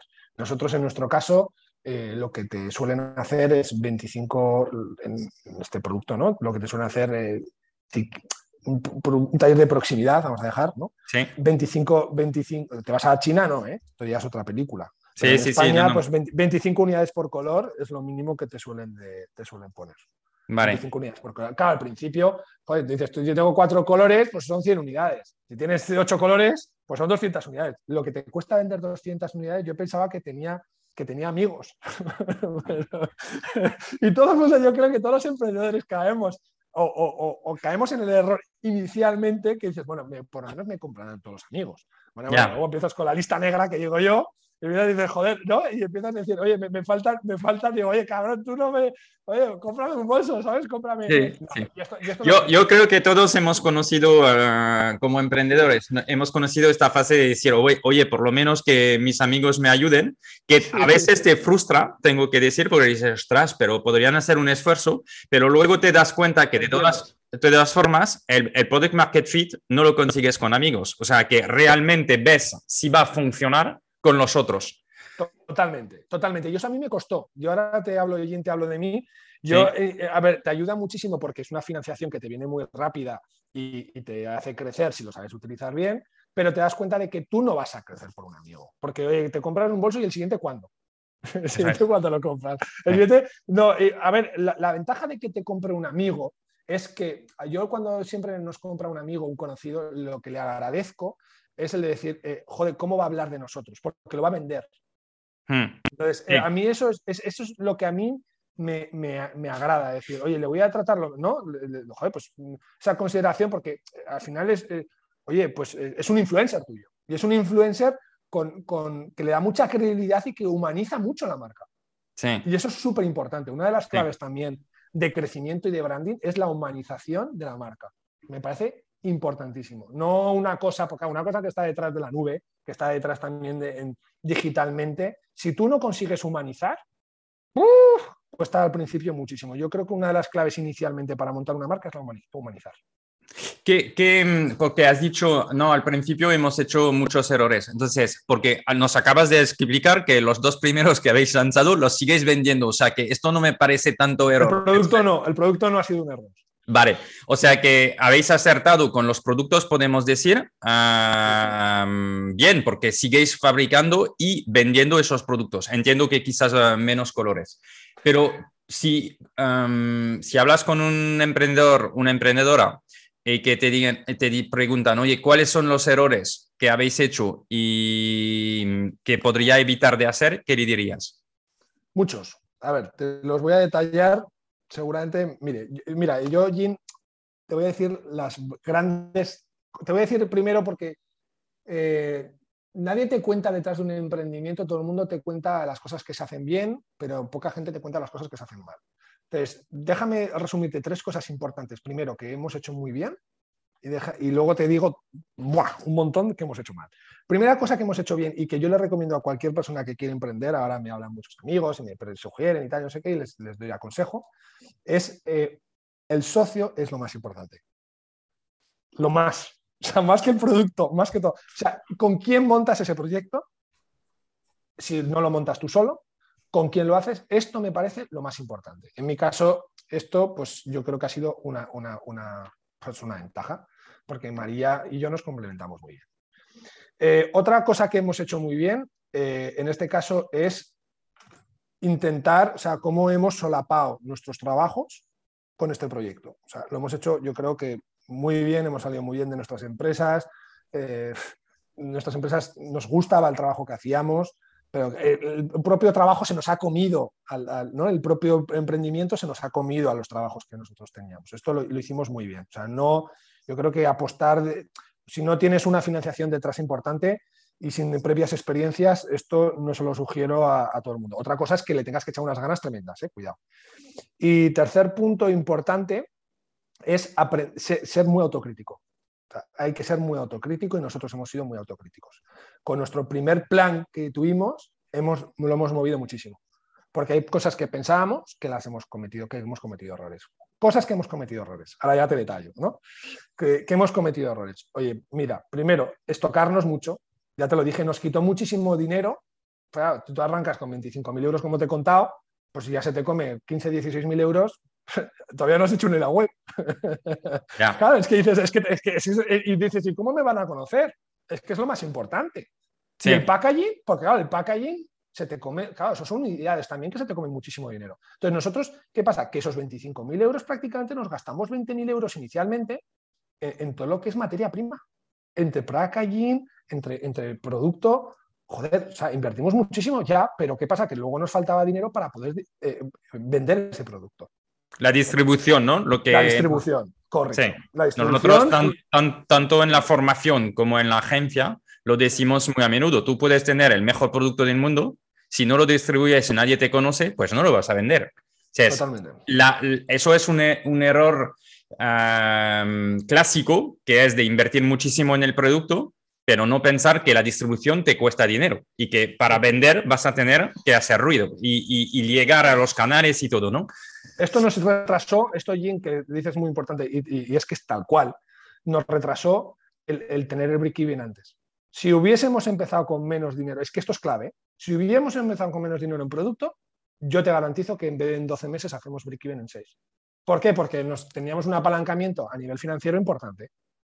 Entonces, ¿qué pasa? Que nos teníamos que autofinanciar con los dinero, el dinero que nosotros generábamos de nuestros propios trabajos. Y ahí ya sí que luego lo metimos en, esto.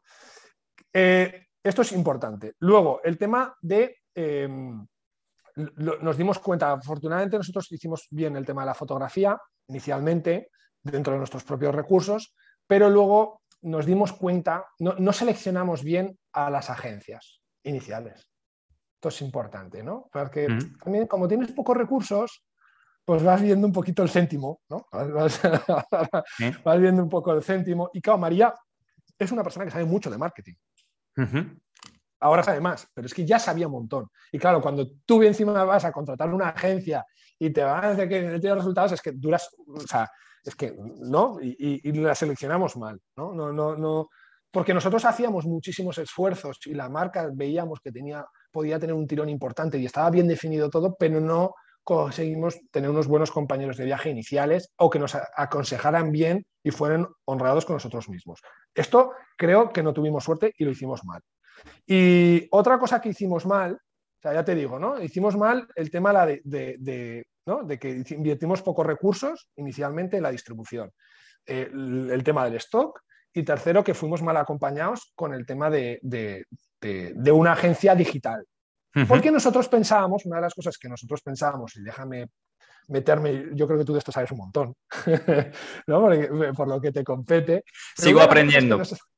una de las bueno, por lo menos, no sé si es lo que seguirás aprendiendo, pero, pero fíjate, es como yo pensaba y, yo creo que mucha gente puede pensar así al inicio. Pensábamos que nosotros eh, con las Facebook Ads, lo que es marketing digital, eh, si nosotros invertíamos mucho al principio, podíamos tener resultados y vender muchísimo al principio también a través de ahí. Yo creo que, y lo digo quizá por mi experiencia, habrá muchas, en nuestro producto, déjame especificar aquí, en nuestro producto, esto es muy complicado al inicio con el ticket medio que teníamos. Y aquí nos confundimos. ¿Por qué? Porque, insisto, nadie te va a comprar un bolso de 350 euros sin descuentos de una marca que no conoce enamorándose con un anuncio. Es que, esto no es un, invento. Eh, para, para, para, tranquilizarte, porque tú lo pones dentro de los errores, pero creo que eso es un punto muy importante y podemos indicar un poco dentro, porque nosotros nuestra filosofía, tanto en el nivel de nuestras formaciones como en la agencia, es de hablar de los siete impactos. Y creo que eso es interesante que lo hablemos ahora, porque tú lo acabas de decir. ¿Qué significa el siete impactos? Eh, significa que hoy en día ah, mm, nadie te va a comprar inmediatamente. Cuando digo nadie es, puede pasar un pequeño porcentaje, pero la realidad de tu negocio no va a ser, hago una publicidad y me compran. No. Lo, que pasa es que necesitas impactar varias veces por varias formas eh, y tienes que nutrir porque el momento de compra no tiene que ser ahora mismo. O sea, hay, como el buen momento, los buenos impactos para que la decisión se ponga en, la mente del comprador, del usuario, y que a un momento dado, cuando lo necesita, va a pensar en ti. Entonces, tienes que estar en el top of mind de los compradores. Y esto no pasa de un día al otro. Entonces, los ciclos pueden depender de si estamos en B2B, en B2C, si estamos ah, con precio más alto o más bajo. Claro, si es una inversión muy pequeña, la fricción para comprar es más baja. Pero en vuestro caso, también hay un tema de marca, hay un tema de deseo, diría hasta deseo. Es que esto no tiene que venir inmediatamente porque lo tienes que desear, ¿sabes? Entonces, cómo la marca acompaña eh, a través de esos impactos este deseo, voluntad y, que esté en el momento adecuado para decir, ahora es el momento, voy a comprar y sé que Paris 64 son ellos que quiero. Y además te tienes que hacer la compra antes. Es que si tengo que comprar el bolso, va a ser con ellos. Y eso es la estrategia digital y de marca que seguramente vosotros habéis descubierto, pero si, lo, explico porque es que no sois solo vosotros, es que todas las marcas funcionan así. Sí, sí, sí, sí, sí, no, no, posiblemente. Yo, conozco mi experiencia. Fíjate, una de las cosas, Jim, que nos dimos cuenta ahí es de que eh, yo vi muy gráfico hace tres años, cuatro años, cuando vi la imagen de un iceberg, ¿no? De lo que es el contenido y lo que son las ads.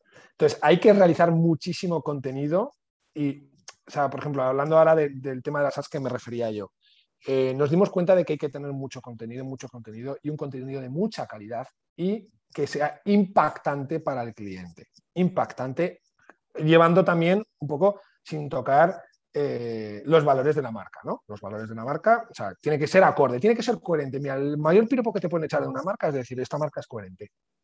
Sí. mayor. O sea, a mí, a mí, a mí cuando me dicen, joder, me gusta Paris 64, digo, ¿por qué? Porque, porque, porque me gusta mucho el producto. Digo, joder, pues anda que no hay productos, con todo el respeto, buenos en el mercado que no se saben vender. Anda que, para mí, lo, que importa de una marca es que tenga coherencia. O sea, que el producto represente la comunicación, represente la humanidad, represente los valores, represente la fotografía, represente el packaging, represente la gente que hay detrás. O sea, para mí es la coherencia que hay detrás de la marca. O sea, la, la, es, es, la, es, por así decirlo, lo que tú transmites. Y esa es la realidad. Y, y esto es muy importante. En cuanto sí, es muy importante lo que dices del contenido, porque, bueno, lo estuvimos hablando en el otro episodio con Brava Fabrics, que es una marca sostenible de, de ropa uh, también. Y, y claro, el contenido es lo que permite a las nuevas marcas que eh, se están creando, ¿no? De, nutrir eh, el comprador y tu audiencia, ¿no? Y este contenido es clave, pero tú lo dices, ¿qué habéis hecho ¿Cómo lo habéis abordado el tema de, contenido?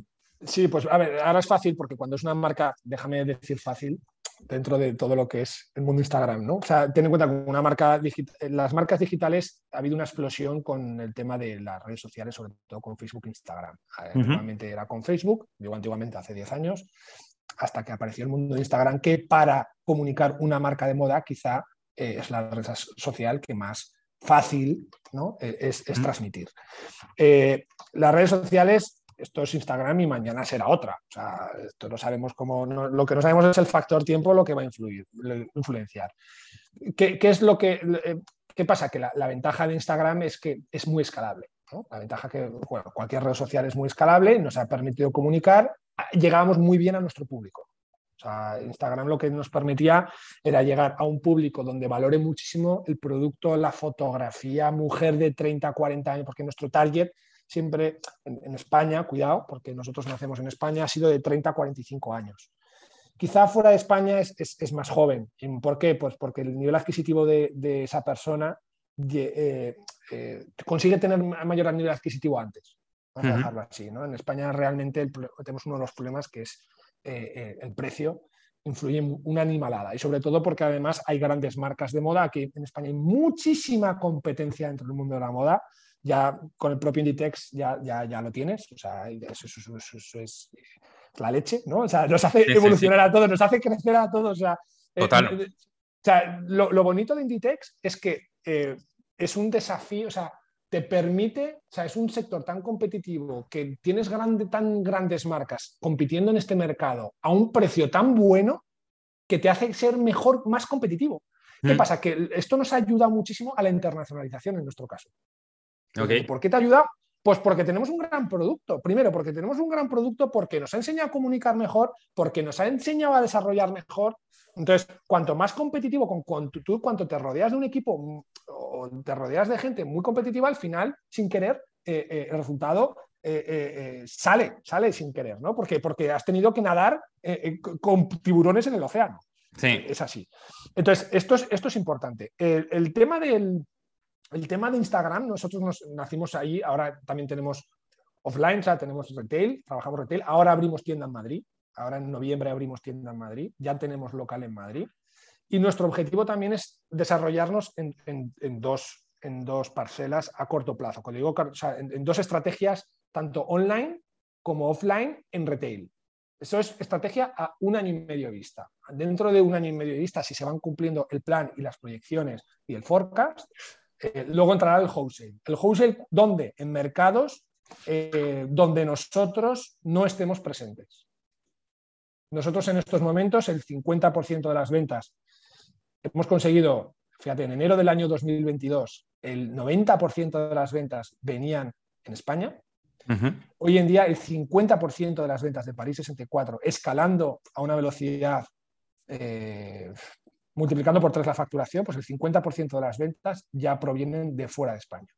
Sabiendo que ahí tenemos cinco mercados muy distintos. O sea, esto es una estrategia que hemos hecho y hemos medido con grandes profesionales eh, hemos sido caso del IES este año, de, ISM, que es la parte de IES de moda. Sí. Y, eh, ¿no? ha sido muy. Había distintas visiones, pero yo siempre he creído que para que una marca crezca a la velocidad que yo quiero que crezca, que es multiplicar por tres la facturación constantemente, tienes que, tienes que adaptarte al mercado. Cuidado, cada mercado es distinto, pero tiene que ser tiene, que conseguir triunfar en los principales mercados mundiales. ¿Cuáles son los principales mercados mundiales? Que son distintos todos, cuidado, ¿eh? muy distintos. Japón, Japón es uno, Estados Unidos es otro.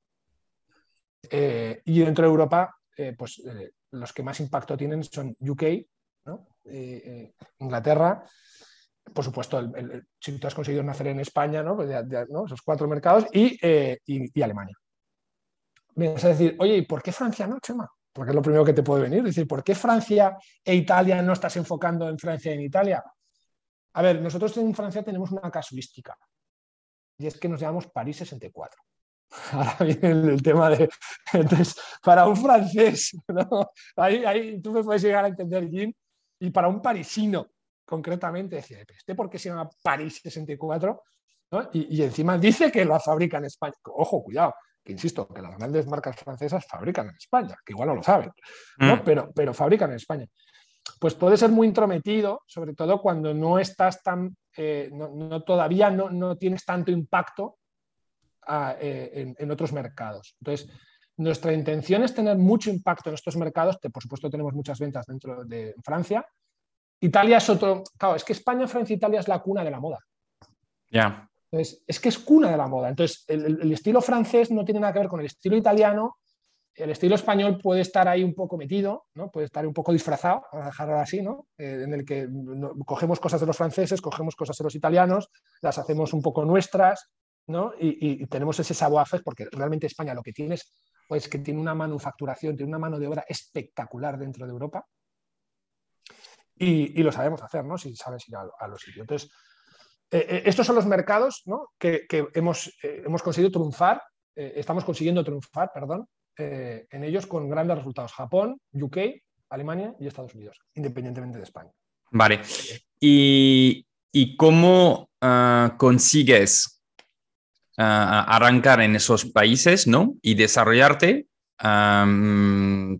porque todavía es pronto, ¿no? O sea, hablaremos de financiación porque habéis levantado dinero, pero, pero imagino que esta cuesta dinero, que hay que tener más existencias, que hay que pensar el modelo, mm, vas a abrir tiendas o no, o sea, abrir una tienda en Zaragoza, en Madrid, y esto no es ningún perjuicio, ¿eh? Pero eh, entre Nueva York, eh, ¿no? Eh, Tokio, y es que la diferencia debe ser abismal.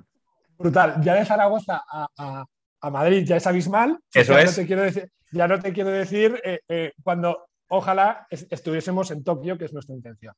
Entonces, a ver, nosotros tenemos un modelo de negocio que cuando conquistamos un mercado, lo que hacemos es poner la bandera ¿no? Sabemos cuando, cuando lo conquistas, cuando ya empiezas a tener ventas muy recurrentes, eh, empieza a tener impacto, hacemos un estudio de que, de que, esa tienda puede ser rentable dentro de ese mercado y sabes que en el mercado pues eh, tienes impacto, ¿no? O sea, es lo que hablamos antes, testar antes, hay que testar el mercado.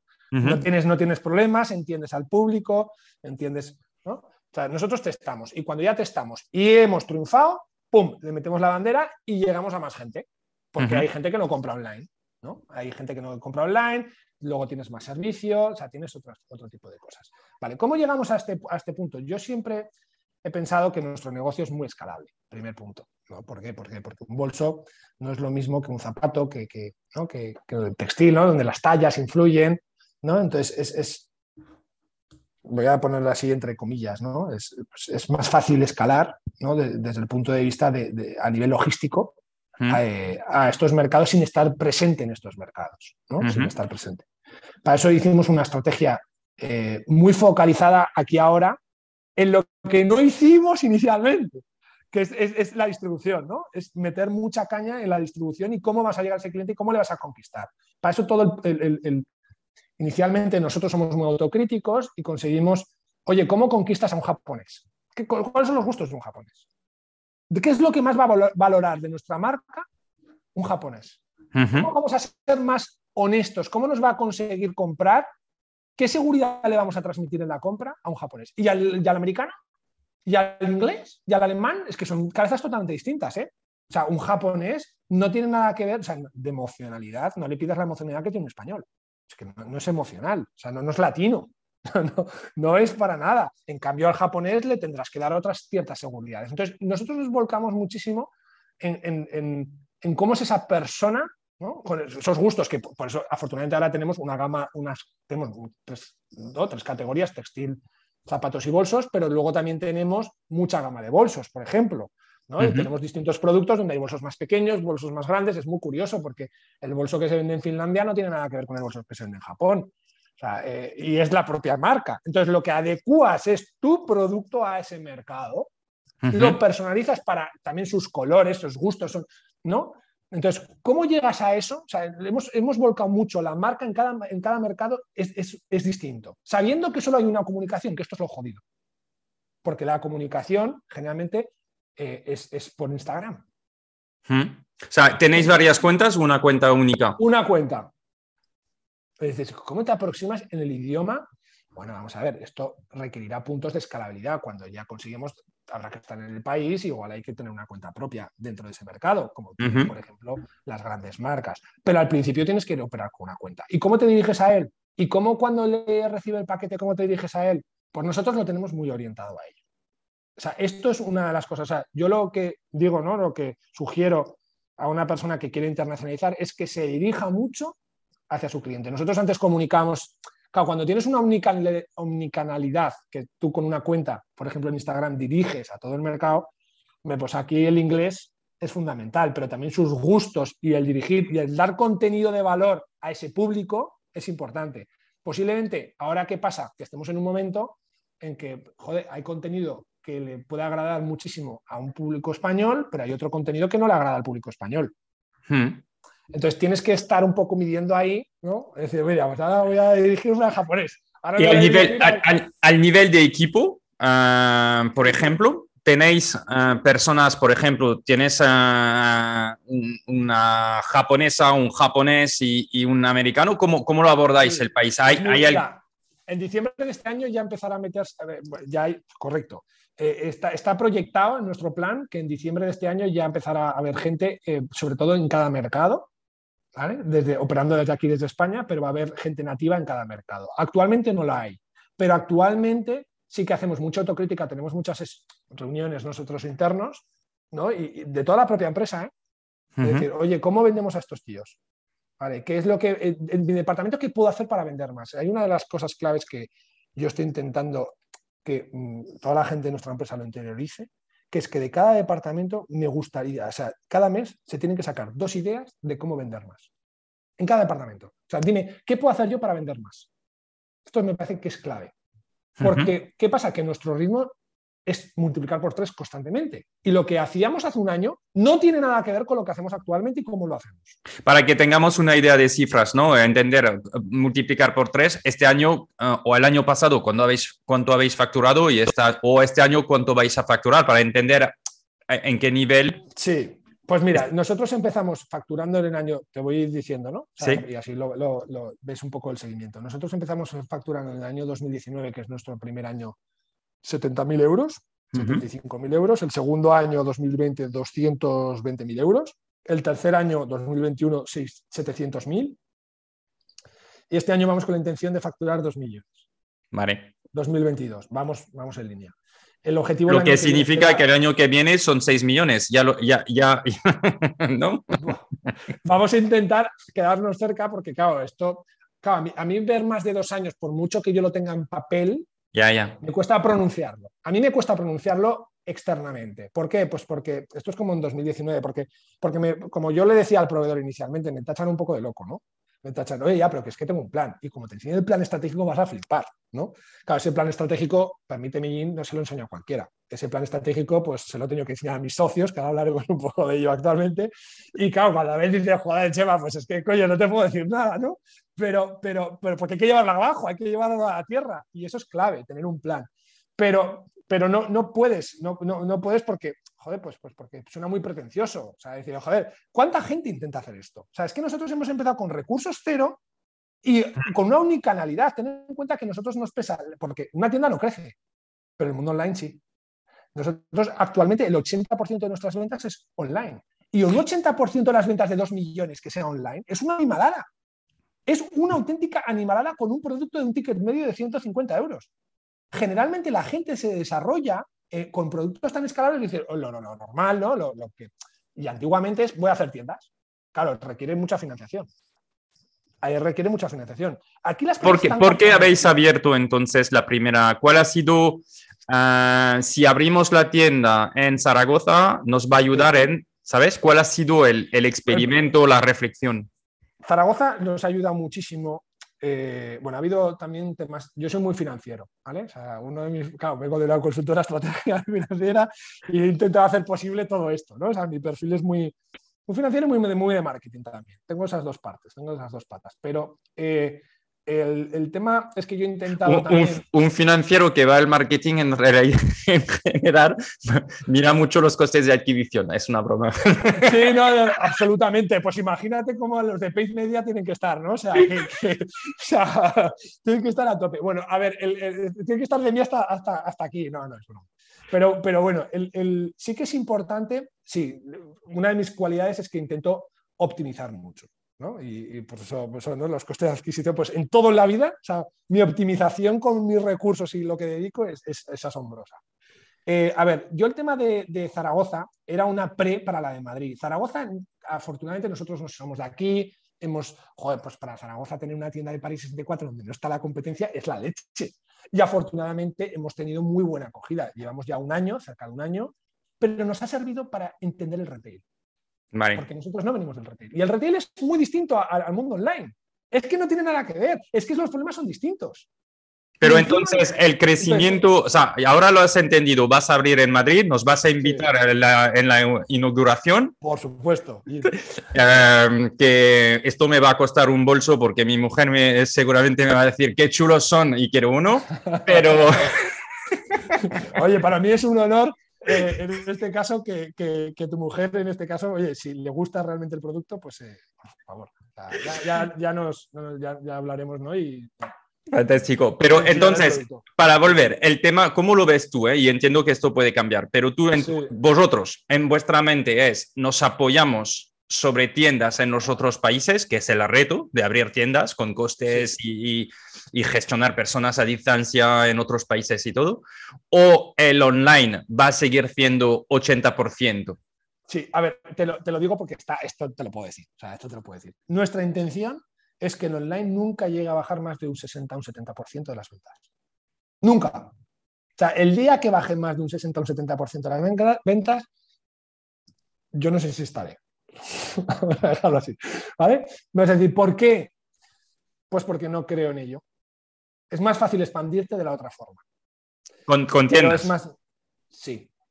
Déjame explicar. Es más fácil facturar más. Es más fácil hacer crecer el, volumen.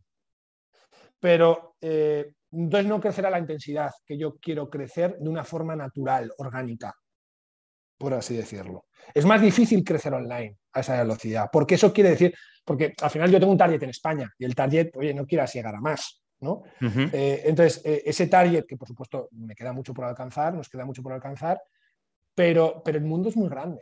Entonces, yo lo que tengo que demostrarme es a mí mismo. O sea, ese es mi hambre, de que París 64 es una marca mundial reconocida y querida por gran parte de este mundo.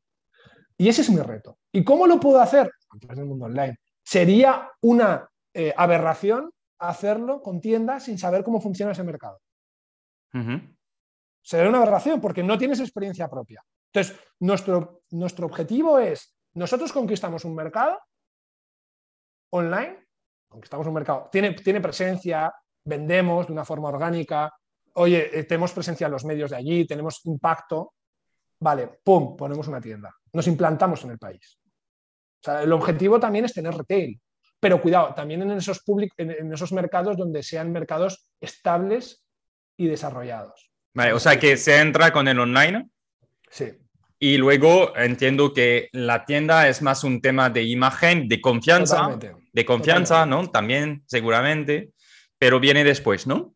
Pero viene después, sí. Lo que te da la tienda es distinto. Cuidado, y además cuando se abre una tienda, eso ya lo hemos experimentado, las ventas online hacen puff y se disparan. O sea, en Zaragoza esto nos ha pasado. Entonces, eh, eh, es, curioso y es así, ¿no? Y, dices, fíjate, por si te ha funcionado Zaragoza, ¿por qué no vas a Valencia? ¿Por qué no vas a Madrid? ¿Por qué no vas a Barcelona? ¿Por qué no vas a...?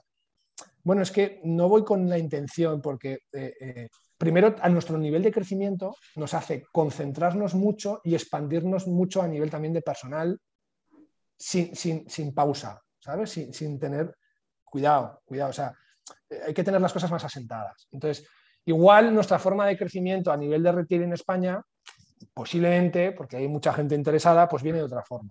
Sí. Y, viene de otra forma, pero no, no con la propia marca. Eh, eh, o sea, igual tenemos que ir acompañados, ¿no? Pero lo que intentamos también es que todo tenga una horizontalidad entre el mundo online y el mundo retail. ¿Qué quiere decir? Que si un cliente quiere cambiar un producto en la tienda, pueda ir a cambiarlo a la tienda, habiéndolo comprado online. O sea, esto es muy importante. Hay que tener unos procesos también que te permita tener esa horizontalidad. Hmm. Y, en estos públicos. Entonces, lo que, lo que pretendemos con la tienda es, joder, pues que también sea desde un punto de vista experimental, y, ¿no? pero, pero cuidado, cuando ya la marca sea más consagrada en ese país. Ok. Y a nivel de, de cómo habéis marketeado la, la, marca, bueno, está claro que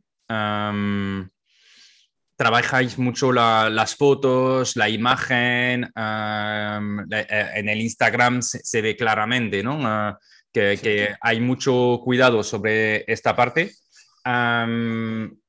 pero luego, ¿cuáles son las palancas al nivel de marketing online? ¿no? ¿Qué, ¿Qué, os ha funcionado y qué te ha sorprendido que no funcionase, aunque pensabas que o pensabais que hubiera funcionado? cuáles son las palancas que permiten de crecer, porque al final estamos diciendo 80% de la facturación online y vamos a, tener, vamos a tener que facturar 6 millones y 18, ¿no? Sí. o sea que, ah, ¿las palancas cuáles son? Vale, buen punto. A ver, em, bueno, hay que decir dos cosas. Primera, eh, yo tengo una socia que es una crack, que es mi mujer, que es María, y, y la ventaja de, en este caso, de tener a María es que sabemos lo que queremos. O sea, ten en cuenta, María, yo soy un, perfil un poquito más financiero, María es una persona muy creativa a nivel de marketing online. O sea, perdón, de marketing, no marketing online, de marketing, de branding, es súper creativa. Em, y, es muy estratégica también. O sea, yo soy muy estratégico, pero es que María también es muy estratégica dentro de su parcela. Entonces, ¿qué, nos, qué palancas? ¿Qué es lo que nos ha funcionado? Nosotros no hemos empezado haciendo, hemos siempre, nos dimos cuenta de esto al inicio tú no, con los recursos que tienes, tú no puedes darle a todo. O sea, lo que nos hemos eh, eh, eh, especializado es en hacer tres cosas bien. Y vamos añadiendo a partir de tres cosas bien, cuatro cosas bien, luego cinco cosas bien, luego seis cosas bien, luego siete cosas bien. ¿Qué es lo primero que hicimos bien nosotros? El contenido. El contenido, ¿no? Darle importancia al contenido y el contenido es súper importante. Dos, que te relacionen con marcas que tú quieres que te relacionen humanizándolas y llegar a ese, a, ese, a ese cliente. Tres. ¿Qué ¿Puedes explicar un pelín más para entender? Sí, el tema, el, eh, a ver, cuando te digo de humanizar es que te relacionen también con determinadas personas. Esto nosotros lo, cuidamos muchísimo ya. Eh, nosotros, a nosotros no nos verán con una influencer, con un bolso, porque tenga muchos seguidores o, o porque realmente sea una chica famosa. No. O esa persona transmite los valores que nosotros queremos transmitir o no lo verán. O, sea, o no lo verán, bueno, cuidado, se lo puede comprar la chica, ¿vale? pero, pero no, no, le vamos a impactar de esa forma. O sea, de verdad, o sea, no, vamos con esa intención, ¿no? No vamos con la intención de... Esto es muy importante. Entonces, hemos querido que nos relacionen con las personas que hemos querido que nos relacionen. Vale. Esto es muy importante. O sea, no, no, no a cualquier precio lo que quieres decir es que ah, cuando eliges influencers, ¿no? Para que mm, enseñan lo bonito que son vuestros productos, pues tiene que ir alineado con los valores de esos influencers, ¿no? Que no es, para vender. correcto. El problema es que otra marca quiere copiar, por así decirlo, esas personas con las que nos quieren relacionar, igual no transmite luego y no tiene una coherencia con sus valores de marca y con lo que transmite. Con mm. lo cual esto es muy difícil porque es una identidad. Y esto es lo que ha sabido transmitir María.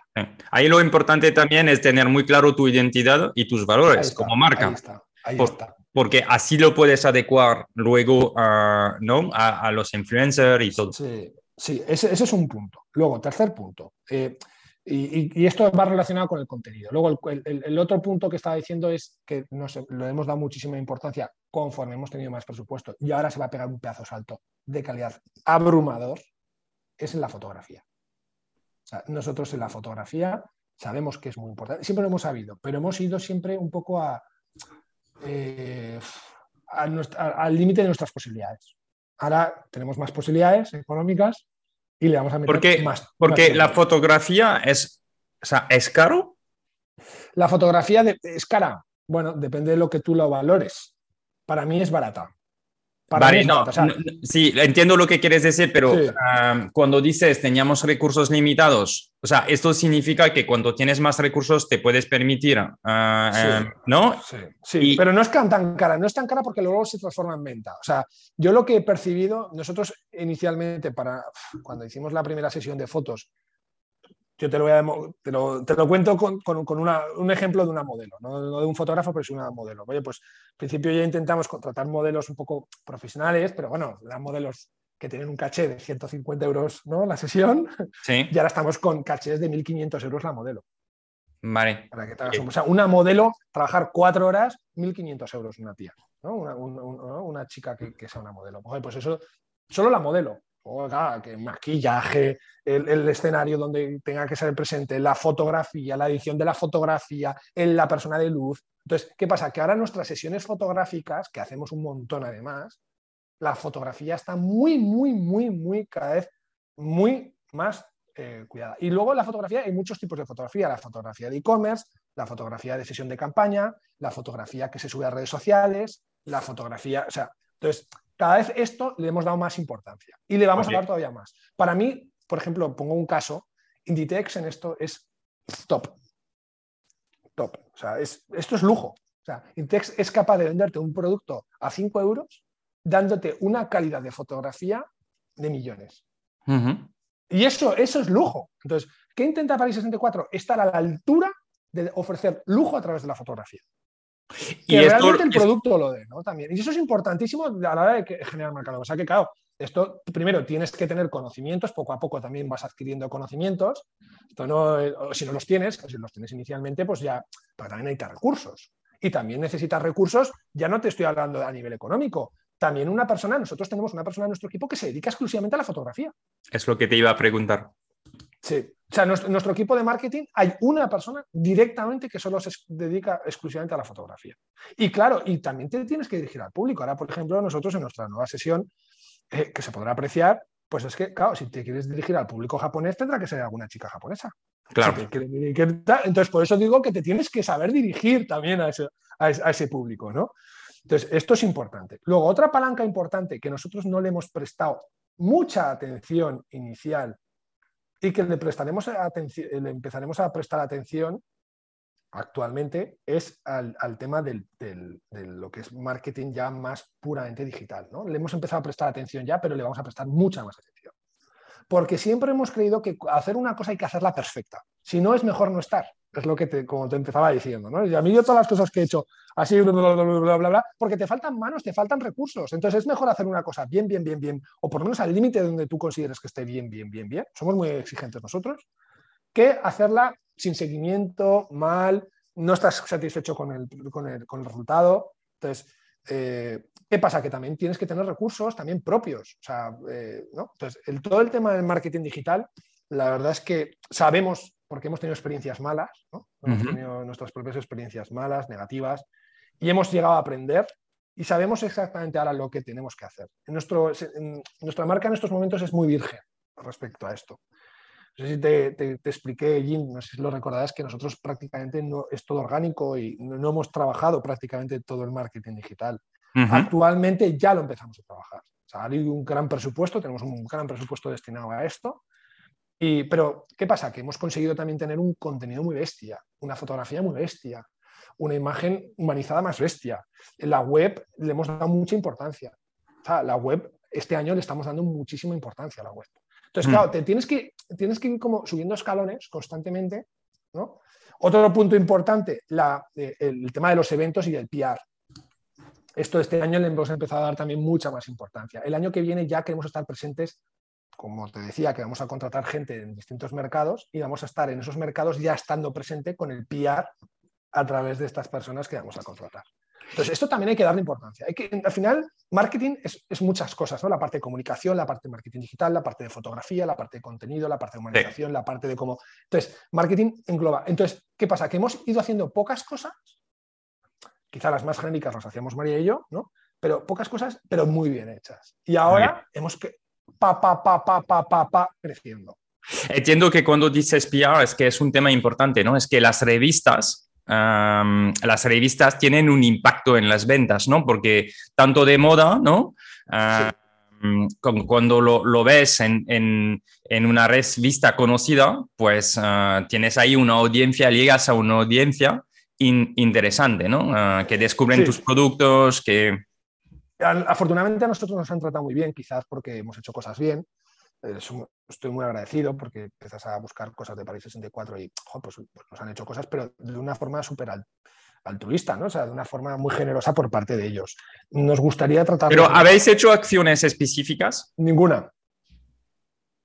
Ninguna. O sea, no hemos... Todo lo que nos han sacado ha sido porque esa editora ha querido sacarnos, ha, considerado sacarnos. No, o sea, nosotros a nivel de, de, influenciar, de, ha sido todo muy orgánico. Entonces, ¿qué pasa? Que sabemos, la ventaja es que, por ejemplo, en España ahora nosotros, gracias a eso, pues tenemos muchísimos contactos eh, dentro del mundo del PR.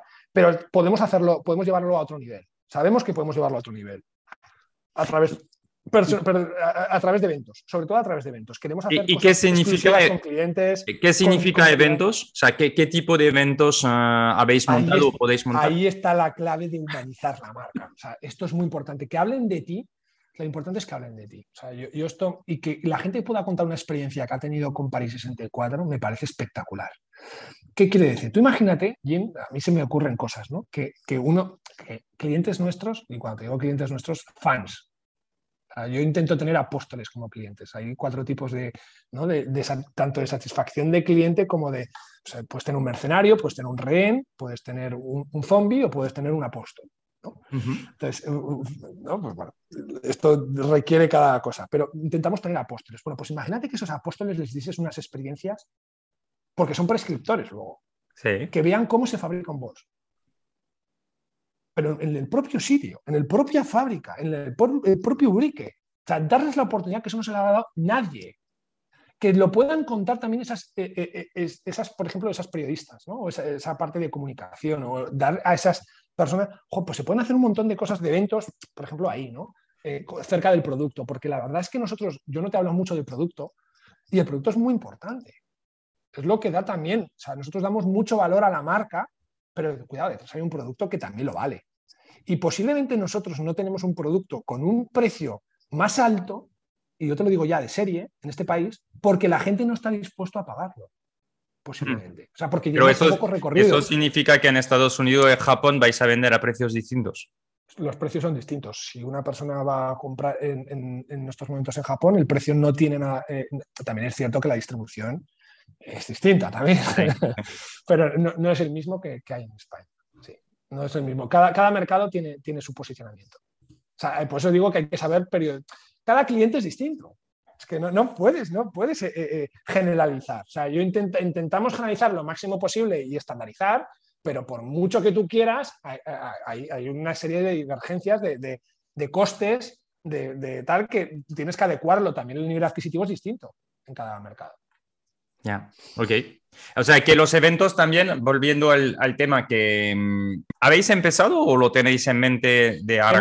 Hemos, hecho algún pinito ya. Nosotros ya sabes que nos, gusta, ¿no? por lo que ya te estoy transmitiendo, nos gusta primero testar y luego ya ir a la acción. Entonces, eh, la verdad es que nosotros tenemos una comunidad y un seguidor muy fiel, eso es muy importante. O sea, nosotros no somos, crecemos mucho, pero crecemos mucho a través de la fidelización. El 35% de los clientes son fieles. Es una animalada para ser una marca. O sea, un 36% son clientes repetitivos. Y tenemos, auténticos fans que, que en dos años no ha dado tiempo. Dices, pero ¿cómo se ha gastado esta persona este importe ¿no? en este tiempo? Bueno, pues porque se han hecho fans de la propia marca. Les gusta todo y entiendo que salir del bolso para abrir más eh, productos es para, para, para, favorecer la repetición, porque bolsos uno, dos, tres, pero en un momento dado no, no vas a comprar.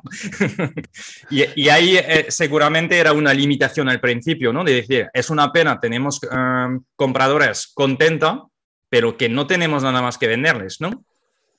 Bueno, sí, a ver,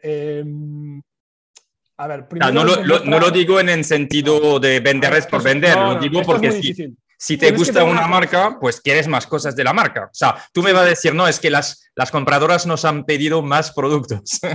Mira, nosotros, una de las claves también ahora, te, contesto a esto, te contesto a esto. Esta es, sí, esta es una parte importante, la que acabas de tocar. Es una parte importante y, y va por ahí el tiro.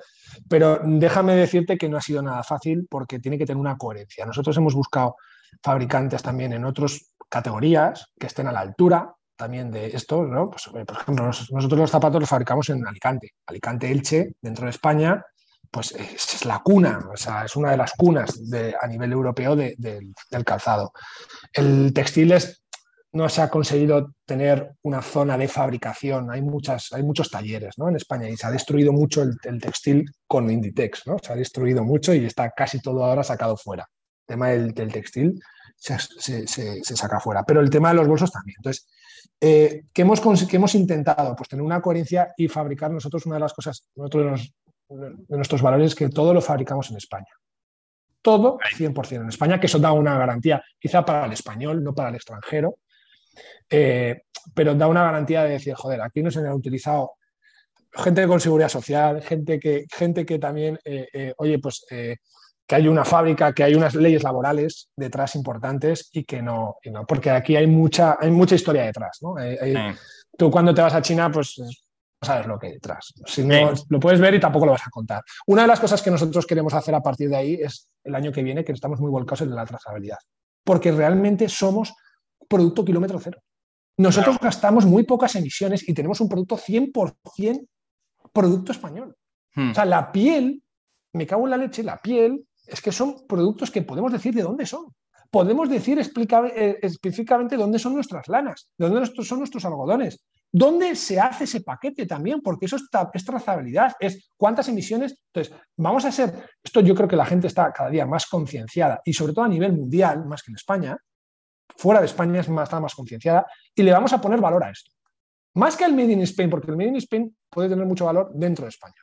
Hmm. En Europa es pues Made in Europe, y ya Made in Europe ya te da una, una ¿no? No, y es importante, es importante porque uh, fíjate que también, uh, y está muy guay en lo que estáis haciendo de, de, de, de cierta manera, de trabajar con un, un know-how, ¿no? un savoir-faire uh, español, artesanal, con empresas también seguramente familiares y, dar de nuevo ¿no? Una salida a esos productos que producimos aquí, que retroalimentan la economía, yo, te lo digo, lo veo uh, súper bien, espectacular, y por eso también quería hablar, hablar con vosotros, porque creo que es importante. Es que uh, cuando hacemos fabricar fuera, pues no controlamos quién, quién fabrica, no controlamos, no controlamos las leyes, no controlamos mm, los tiempos de trabajo, o sea, todo lo que hemos construido en Europa para, para proteger, pues, pues lo quitamos en realidad. Y por eso se consiguen precios que no tienen ningún sentido en el nivel de consumo, porque cuando lo piensas dices, pero es que esto, ¿cómo se consigue a este precio? Totalmente, totalmente. Y, entonces, lo que estáis haciendo eh, está, está bien y entonces lo que imagino que quieres transmitir es que lo tenéis que hacer en todos los productos que vais desarrollando y que es un reto, pero que también es un reto muy bonito. Sí, tiene que haber una coherencia, que es lo que hablamos. Entonces, nosotros no, queremos, o sea, tampoco nos queremos desarrollar con muchísimo producto, no vamos con esa intención. El mundo es muy grande, insisto, y, nuestro. Pero lo que queremos es, o sea, de hecho, ahora que estamos más focus, ¿no? Hacer un gran producto, ¿no? Por ejemplo, te decía, ¿no? cuando hablamos antes de los dos primeros bolsos que hicimos, son los dos mismos, pero se han mejorado muchísimo en calidad. Se han mejorado con materia prima, se han mejorado en personalización, se han mejorado construcción. O sea, tú cuando das con un producto, entre que tú arrancas con un producto hasta que ese producto sale a la luz, son al final, en nuestro caso, tardamos siete meses. Por ejemplo, en septiembre sale, eh, ahora que pues, sale un, bolso a la venta, pues ese producto, María, pues, por ejemplo, ya lo está testando, ¿no? ya, ya, lo ha testado. Ya el último mes y medio, oye, esto se puede romper aquí, esto se puede tal, la chica tal, no sé qué. Todo lleva un proceso eh, importante. Entonces, esto, esto es importante, pero no, no lo queremos mostrar, queremos ser muy transparentes porque yo creo que aquí mucha gente habla de sostenibilidad, pero ¿sostenibilidad qué? ¿Del producto? No, no, no, háblame de todo. Háblame de tus sueldos fijos, ¿son sostenibles? Háblame también de cómo el packaging, ¿es sostenible? O sea, dime, porque claro, una cosa es trabajar con becarios, con todo el amor del mundo, y decir, no, no, no, es que mira, tú eres muy, tienes mucha trazabilidad, pero luego fíjate cómo tratas a tu propia gente también, ¿no? Y, también, ¿no? Y, cómo está salarialmente tu gente, ¿no? Dime cómo está salarialmente tu gente. Dime también, porque claro, es que también eso hay que pagarlo. Ese, conocimiento también hay que pagarlo. Totalmente. Dime también, dime también cómo, cómo, cuánto te cuesta emisiones, con quién trabajas el transporte. El transporte es súper importante, esas materias primas. Y digo, las materias primas, ¿de dónde vienen? ¿Qué han hecho esos, esas vacas? ¿No? no, no, eh, y es un reto para muchas empresas porque eh, entiendo que se va a desarrollar también una forma de medirlos con, con, con empresas, ah, ¿sabes? Con, con, nuevas startups que están trabajando en esto, que te ayudan a calcularlo, que te ayudan también a medirlo, porque a veces es, es, es difícil también de, de ¿no? de saber exactamente. De mm, la trazabilidad es importante y, y, sí, el impacto, el impacto es en todo, ¿no? En, en, en los equipos, en los sueldos, en dónde viene la materia, claramente. Sí, sí, yo, yo, lo que quiero decir con esto es que, además, es que me siento muy orgulloso de esto porque nosotros somos muy coherentes. ¿Cómo es el trato también con el cliente? ¿no? Y me siento muy orgulloso de esto, pero el problema es que hay que saberlo comunicar porque hay gente que no, que no lo puede transmitir porque no tiene cómo transmitirlo. Hmm. Nosotros es que sí que tenemos, podemos transmitirlo y, y, la gente lo puede valorar. Y yo creo que aquí además, porque nosotros somos buenos transmitiendo, es una evidencia, somos buenos transmitiendo, creo que vamos a generar bastante impacto. Hmm. Es una cosa que me ilusiona muchísimo y a futuro, y es un proyecto que tengo pensado, tenemos pensado nosotros cómo lo vamos a transmitir en 2023. De hecho, nosotros hacemos mucho contenido de cómo se fabrica nuestro producto cuando vamos a las fábricas y, ¿no? y ven a la persona, joder, pues a, ese artesano, le ven con la bata y le ven cómo se hace ese zapato y cómo se arregla y cómo tal. Entonces, cómo se pinta los cantos, por ejemplo, todos los cantos pintados a mano son pintados a mano de nuestros bolsos. Entonces, esto todo la gente lo tiene que transmitir porque tiene que saber el, valor real de las cosas. O sea, tú no puedes, lógicamente, competir con un precio donde no se paga una seguridad social, donde no se paga o donde funciona de una forma distinta como tú estabas diciendo, a cómo se compite en este país. Ya, totalmente. Chema, sobre el tema de... Mm, o sea, antes has dicho, o sea, al principio, cuando empezamos, ah, dijiste, no, ah, el, sabemos lo que es sufrir, y dijiste también, uh, salí de una etapa que acabó muy mal, ¿no? O sea, ahí en el tema de emprendimiento o en el tema de, de, de, experiencias que has vivido, Parece ser que cuando utilizamos la palabra sufrir es que hay algo detrás, ¿no? ¿a, qué realmente te referías? A ver, mira, yo, yo te voy a decir, hablo de mí, ¿no? En este caso de... a ver, yo, yo creo... Eso es la parte de, de la entrevista donde hablamos de, de crecimiento personal, de, de, emprender, ¿sabes? De las dificultades. Mira, realmente eh, yo, ¿no? estaba diciendo, yo estoy contagiado de emprendimiento. O sea, eh, posiblemente la persona, María y yo fundamos París 64, siempre hay un emprendedor más que otro, hay otra persona que tiene otras virtudes, el emprendedor soy yo. O sea, París 64 posiblemente sale adelante por mi perseverancia, por mi emprendimiento, ¿no? porque hay muchas dificultades en ese camino en el primer año y medio para mandar a la porra todo. Eso también te lo, te lo cuento. Pero antes de eso, antes de mandar a la porra todo, antes de montar París 64, ¿de dónde venimos? Pues yo vengo en este caso de una familia emprendedora donde la sombra de mi padre es muy larga y muy grande. ¿no? ¿Eso qué quiere decir? Que tu padre era un gran empresario de, esta ciudad, de la ciudad de Zaragoza, donde realmente, pues, oye, mm, comete errores y luego tiene, se le junta todo, ¿no? Pues se le junta también eh, eh, no sé, pues, pues, pues, pues, cosas que él no ha. ¿no? Esto es como cuando se te junta un COVID, se te junta luego también una mala decisión y se te junta también, pues, pues, pues, pues eh, es tormenta perfecta. ¿no? Pues mi padre, eh, desgraciadamente, en el año 2013, yo ya llevaba trabajando con él cinco años. Eh, pues tiene que cerrar la, tiene, bueno, tiene que cerrar, tiene que hacer una suspensión de pagos, ¿no? un, ERE que se, que se, dice, y tiene que cerrar, pues tenía 13, 14 negocios, vende varias unidades productivas y cierra, cierra esos negocios. Antes de cerrar, que, es muy desagradable lo de cerrar y vender unidades productivas y tal, eh, ¿qué pasa? Que lleva un camino también. O sea, esto no es, ah, mañana cierro. no, eso no funciona así. Eh, lo intentas evitar por muchas razones y el más perjudicado es él, ¿no? Y, ves el sufrimiento que hay detrás y claro, yo encima que estaba realmente trabajando, a una empresa de más de 200 y pico trabajadores, eh, y sufriendo ahí directamente, pues eso te hace, te hace, pues, al final, eh, te hace entender muchas cosas, pero también te hace fuerte ante la adversidad. Entonces, acabó mal tan, tan mal esa etapa, digo, acabó tan mal de, sufrimiento de mi padre, ¿no? Eh, por así decirlo, el sufrimiento también mío, porque ves sufrir también a toda la familia. Que hay dos opciones, una o te caes, o dos, dices, ostras, yo soy muy joven, tengo que tirar para adelante. Afortunadamente, mm, oye, pues también tenía María, que me ayudó muchísimo, ¿no? las cosas como son, y, bueno, pues tiramos para adelante y yo ya me busqué la vida por mi lado, ¿no? Eh, eh, me alejé de todo esto porque no ayudaba, era ya muy negativo, y, y también, pero sin olvidar y ser crítico por qué han sucedido esas cosas, cómo han sucedido, el sufrimiento que ha habido, qué me puedo llevar, qué he aprendido de ello. No me gustaría que se, vuelva se volviese a repetir, y que, que, las cosas realmente a mí también me pueden pasar lo que le ha pasado a mi padre. O sea, eh, perfectamente. A, todos, imagino. Mira, no, conozco los detalles, pero entiendo que a todos nos puede pasar. ten en cuenta que mi padre, por ejemplo, trabajaba en el automóvil y, y, en el año 2008 viene una crisis gordísima en este país donde el mercado de las ventas de automóvil cae un 60%. Claro, cuando estás muy desarrollado, tienes unos, gastos estructurales y fijos enormes, es que, oh, cuidado, empiezas a tomar decisiones y encima, eh, aún así, pues, pues, pues, pues, vienen desgracias, ¿no?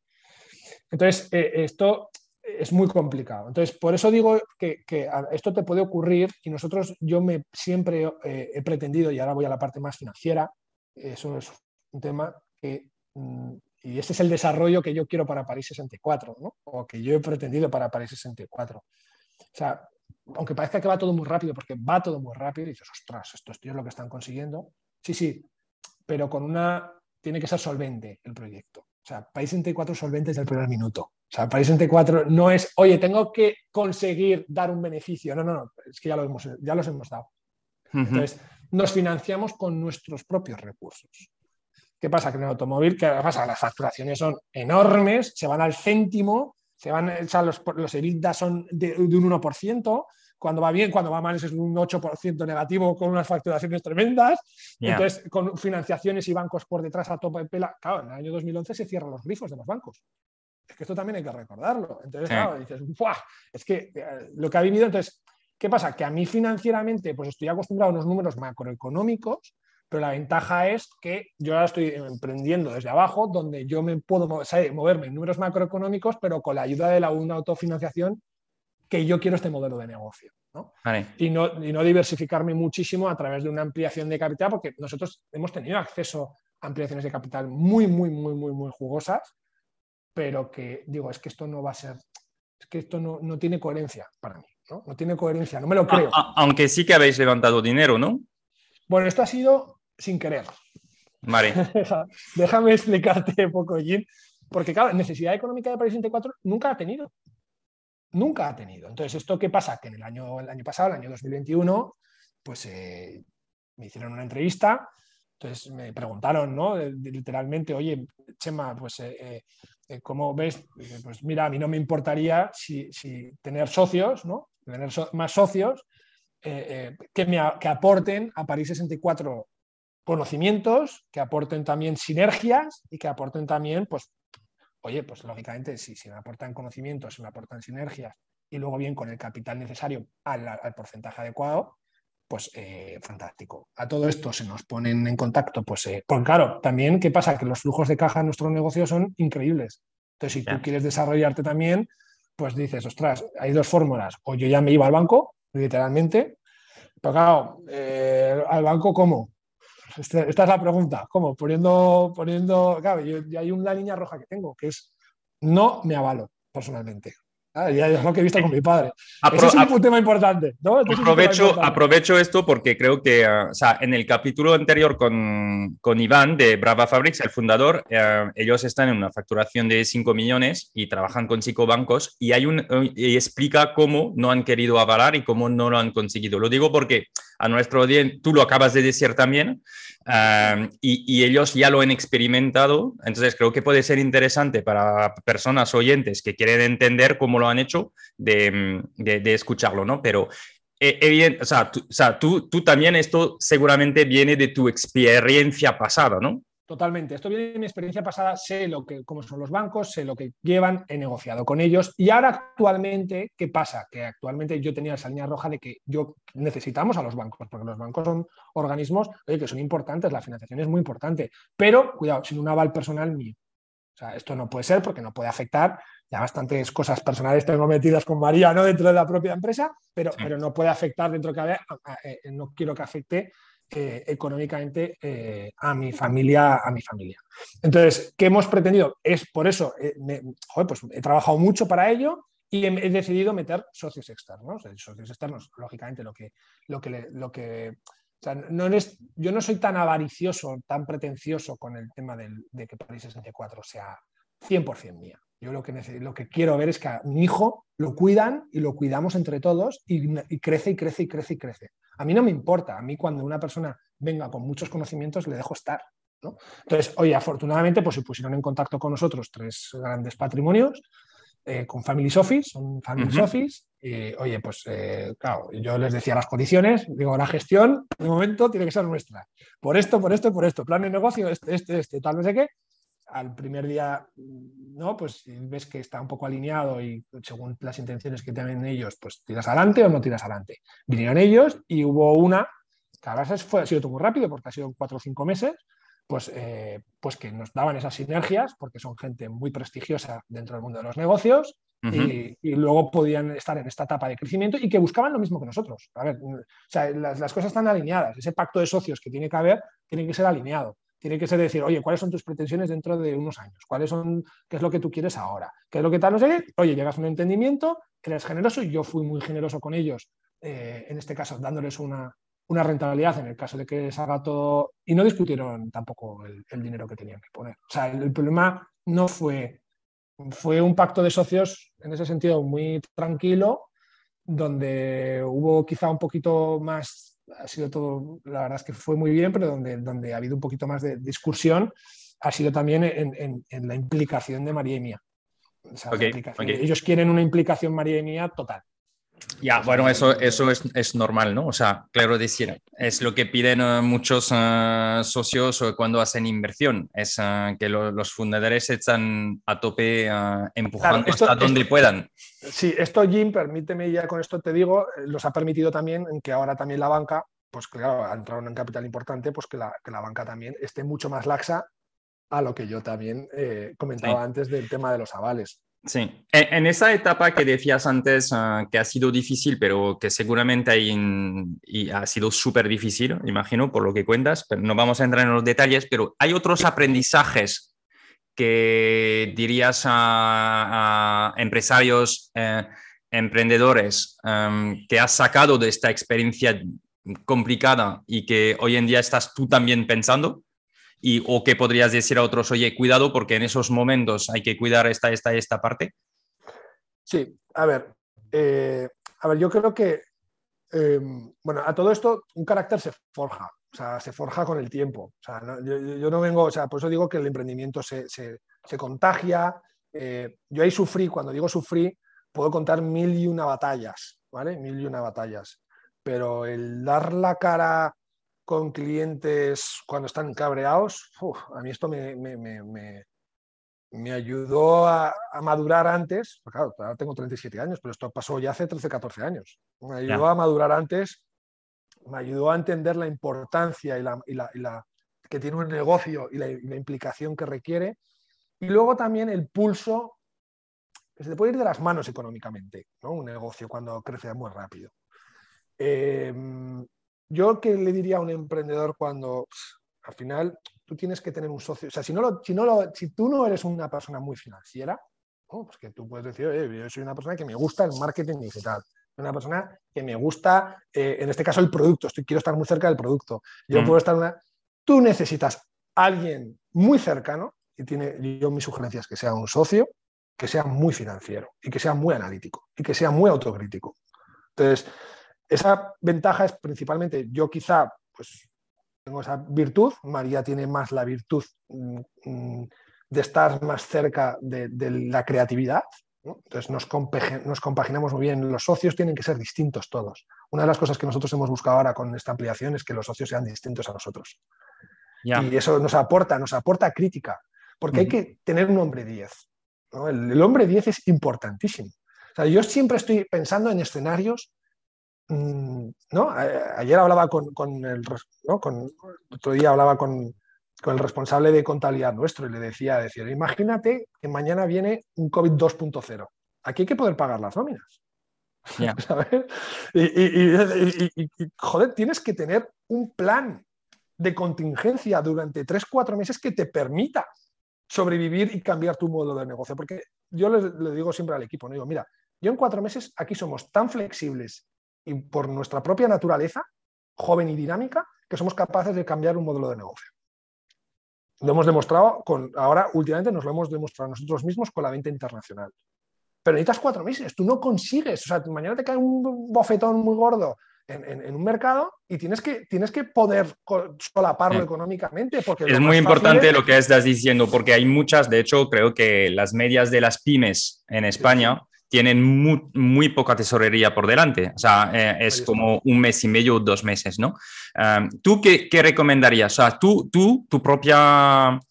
Uh, tu propio método, ¿qué es? ¿Cuántos piensas que debes tener por delante? Mira, pues eh, tienes que tener entre 3 y 4, a 120 días tienes que tener, al final tú te financias también con proveedores muchas veces en nuestro caso, ¿no? Tú tienes que tener los 120 días resueltos sin facturar nada mañana. O sea, tienes que tenerlos resueltos. ¿Resueltos qué quiere decir? No tenerlos en tesorería. Los puedes tener en tesorería o los puedes tener a través de un banco, pero los tienes que tener ya disponibles. O sea, tú tienes que tener cuatro meses por delante de costes disponible en caso de que es lo que estamos diciendo. Correcto, coste de estructura. El coste de estructura tiene que estar disponible a cuatro meses vista. Para mí esto es sagrado. Se lo diría a cualquiera. A ver, igual al empezar, que todavía no tienes coste de estructura, porque no tienes, no es necesario. no, correcto.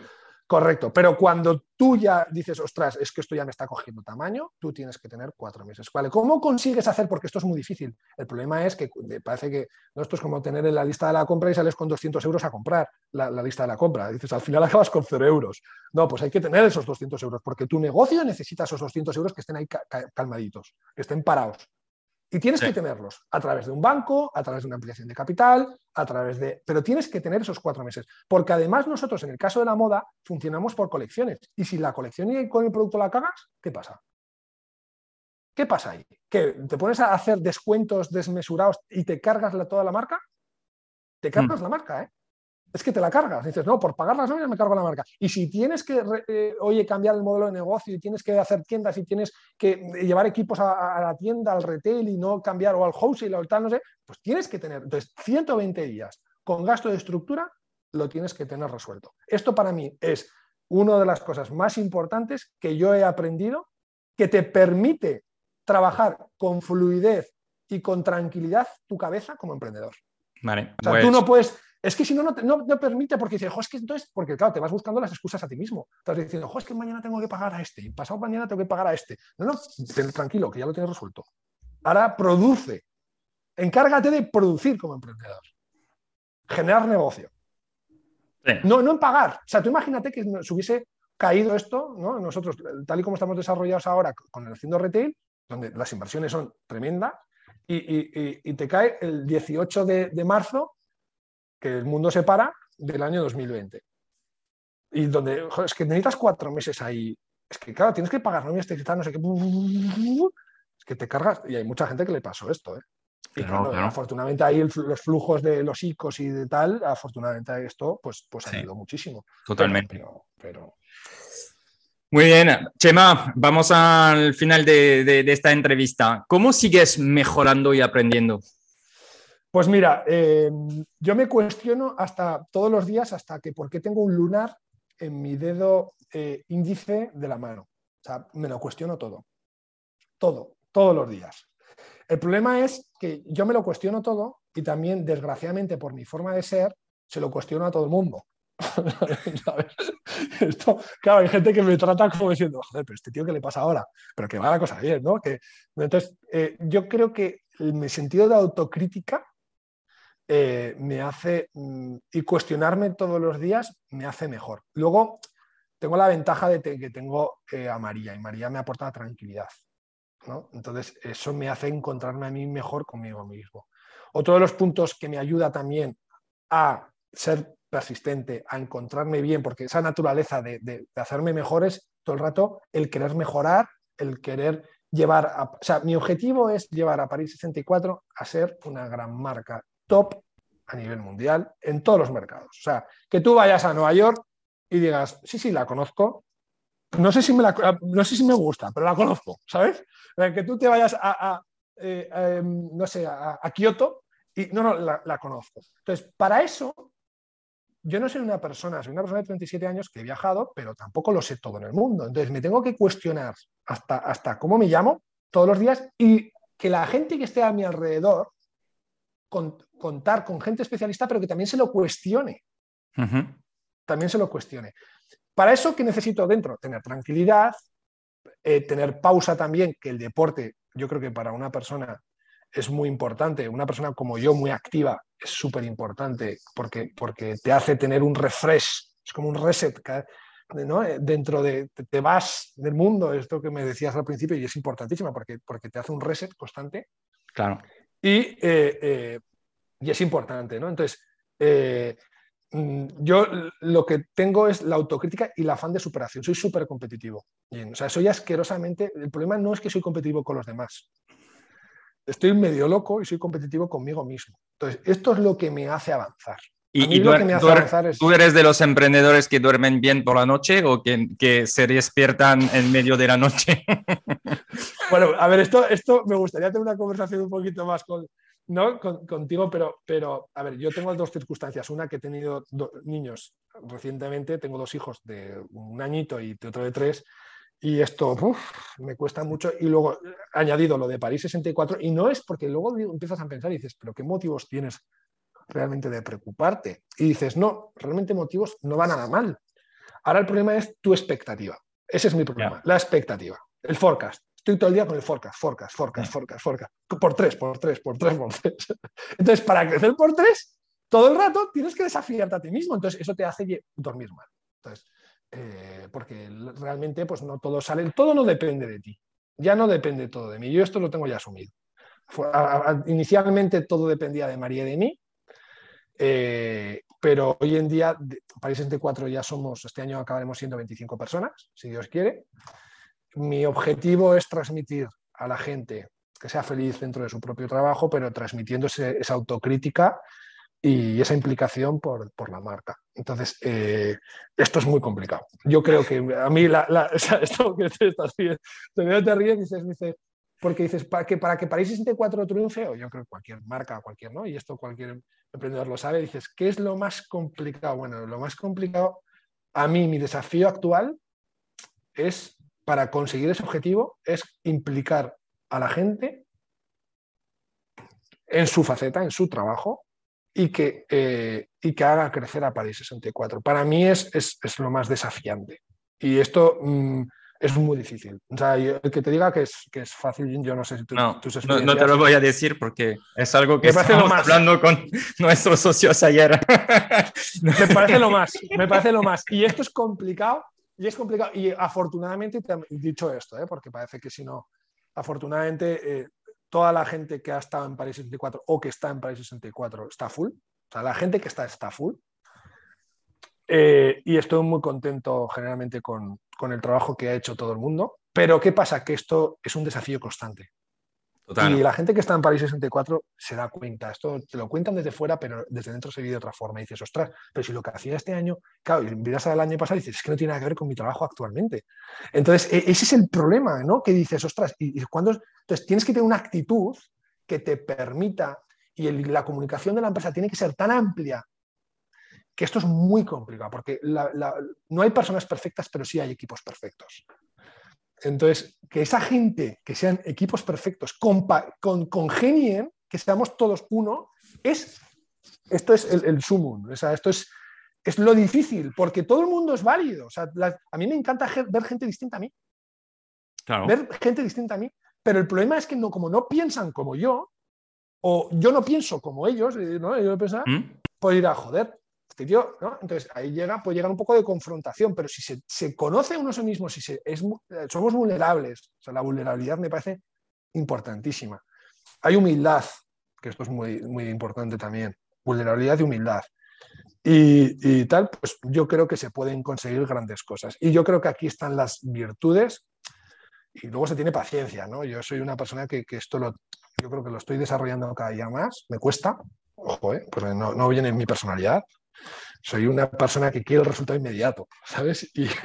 Es decir, claro, ser competitivo, multiplicar por tres, ambición y ser paciente, en general, no, te digo yo que no, son... María, entonces María, María, María aporta eh, lo que posiblemente no aporte, aporte yo a nivel de socio, ¿no? a nivel de socio involucrado en el negocio, pero luego tengo un equipo, la verdad es que, joder, estoy muy contento, la verdad te lo digo, ¿eh?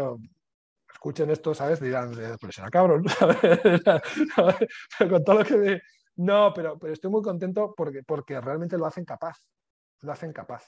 Y, luego, pues, eh, y ahí se ve el resultado. Entonces, yo soy una persona muy orientada al resultado, pero, pero, pero que, sé que sin esas personas sería incapaz. O sea, País 64 quiero que sea el logro de todos. Claro. Entonces, me, me, abres para una de las últimas preguntas, que es, Ah, ¿qué sería el éxito para ti? Wow. A ver, rápidamente, ¿qué es lo primero que me viene a la cabeza? Eh, a ver, hay una cosa que es éxito personal y otra cosa éxito profesional. Yo el éxito... Es que sabes lo que pasa, que una persona que se autodesafía constantemente y ya ha conseguido la autorrealización, yo conseguí, yo creo que he conseguido la autorrealización. Ya me he pasado el juego ahí. O sea, con todo el amor y el respeto del mundo, mm, estoy desafiándome todo el rato. Entonces, eh, para mí el éxito, el éxito es el día a día. Es que es el día a día. O sea, el éxito es, yo no tengo una aspiración. O sea, yo, a mí me encanta mirar para atrás, ahora que estoy, me haces, reflexiono contigo y digo, wow, si esta persona está constantemente teniendo éxito. Entonces, mi éxito es que me aguanten. Así de claro te lo digo. que me aguanten el ritmo. ¿Sabes? O con que me aguanten el ritmo para mí es el éxito. Porque estoy, estoy, el problema soy yo. El problema soy yo. te, lo digo, te lo digo sinceramente como lo veo. El problema, el problema es que, yo me desafío constantemente y el problema es que implica a que todo el mundo, lo sin querer, le arrastro. Entonces, eh, el éxito, pues, pues, pues eh, hombre, si, a nivel profesional, si conseguimos que París 64 sea lo que yo te explicaba antes, hombre, pues eh, se me caen las lágrimas. Se me, caen las lágrimas. se me están cayendo constantemente, de verdad pero año a año, pero, pero se me caen las lágrimas. Ahora también sé que hasta hace un añito, pues prácticamente María y yo teníamos mucha repercusión dentro de la marca, pero ahora con el equipo. Y a mí es lo que más, el éxito será conseguir mirar a toda la gente que forma París 64 año a año para mí y decirles, sois unos putos cracks. Ese para mí es el éxito. Pues mira, te, deseamos que esto pase. Estáis haciendo un, gran trabajo, ah, así que mm, pues ah, tenemos ganas de veros en todos los países, ¿sabes? un día cuando tú verás muchas personas que llevan tus productos, pues seguramente, ah, ¿sabes? Te va, te va, a impactar. ¿Dónde te puede contactar las personas o cómo te pueden contactar? Que quieren pues hablar contigo? Eh, yo, la verdad es que cada vez hago más uso de LinkedIn, ¿no? redes sociales, además somos muy, muy startuperos y muy redes sociales y tal, ¿no? Pues, pues LinkedIn eh, se me... Cualquier persona que... yo soy una persona muy abierta, o sea, generalmente, fíjate, nuestras oficinas están detrás de las tiendas normalmente. Nosotros ah, ¿eh? vamos buscando que los gastos de estructura estén muy limitados y, van, y, y están, muy, están detrás. Entonces, cualquier persona... Me gusta estar cerca del cliente a mí me gusta estar mucho cerca del cliente. Entonces, cualquier persona que quisiera comunicarse conmigo a través de LinkedIn, a través, eh, en este caso, a mí me llegan los correos electrónicos, eh, me llegan, o sea, a través de los, propios, de los genéricos de la marca, ¿no? El de hello arroba paris64.com, eh, pues, pues también me llega. O cualquier persona también que quiera a través de una tienda dirigirse hacia mí porque eh, oye, pues está, no sé qué me gustaría, me lo van a hacer llegar también. Entonces, eh, soy en ese sentido soy muy, soy muy abierto y cualquier cliente, si me ve en una tienda, No, si me quiere preguntar algo, que no, que no dude. Este ¿Cuándo se abre la de Madrid? Noviembre, si Dios quiere, el 1 de noviembre. Mira, ayer eh, justamente estuve en Madrid con las obras. La tienda está en Claudio Coello 14. Muy bien. Ya se, ya se, puede decir, bien ubicada. Es una tienda experimental donde se pretenden hacer muchos eventos. Es grande, una tienda de 200, 220 metros cuadrados. Con, con, está entre Claudio Coello 14, entre, entre Condaranda y Villanueva. Ok. Y, y, bueno, y la intención es el 1 de noviembre, si Dios quiere, llegar a toda la temporada de Navidad estando presentes allí en Madrid. Además, tendremos allí equipo, parte del equipo de oficinas va a estar allí presente. Pues fantástico, uh, es una buena manera de, conoceros para los que están o que estarían en Madrid en este momento, ¿no? Y de pasar por vuestra tienda, en vuestra tienda de Zaragoza. Mirad vuestro, vuestro también uh, website que, que, transmite mucho y que es muy, uh, muy bonito. No, a, veces pido a las marcas un descuento, pero aquí no vale la pena porque no hay. Entonces. a ver, Jim, todo, todo. Eh, nosotros, fíjate, nosotros tenemos una política de fidelización muy bestia. O sea, nuestro, mm, lo que nosotros, nosotros cuando más clientes, el, cuanto más apóstol, ¿no? nosotros queremos apóstoles. Yo creo toda la marca, pero luego visualizamos, somos coherentes. Entonces, cuanto más eh, eh, le gusta la marca, mejor tratamos en ese sentido también al cliente. Es, es, eh, así que ya te voy dando una pista. bueno, mira, pero, pero, piensa, si me quieres dar un código de descuento, pues me lo, me lo darás y lo pondremos en el, en el, que, que, nuestra audiencia es gente maja, tío. O sea, encaja con vuestra marca. Bueno, con, con esto te he dicho todo. Sí, sí, sí, no lo dudo, no lo dudo, no lo dudo. Lleva ese proceso de enamoramiento, ¿no? Pero bueno, invito, invito a, a darle un poco la pista y, y, y, lo que, y lo que nosotros queremos representar también, porque, oye, también es un producto que, que intentamos generar valor y, la gente que también está detrás, pues, oye, lo tiene que hacer valer también.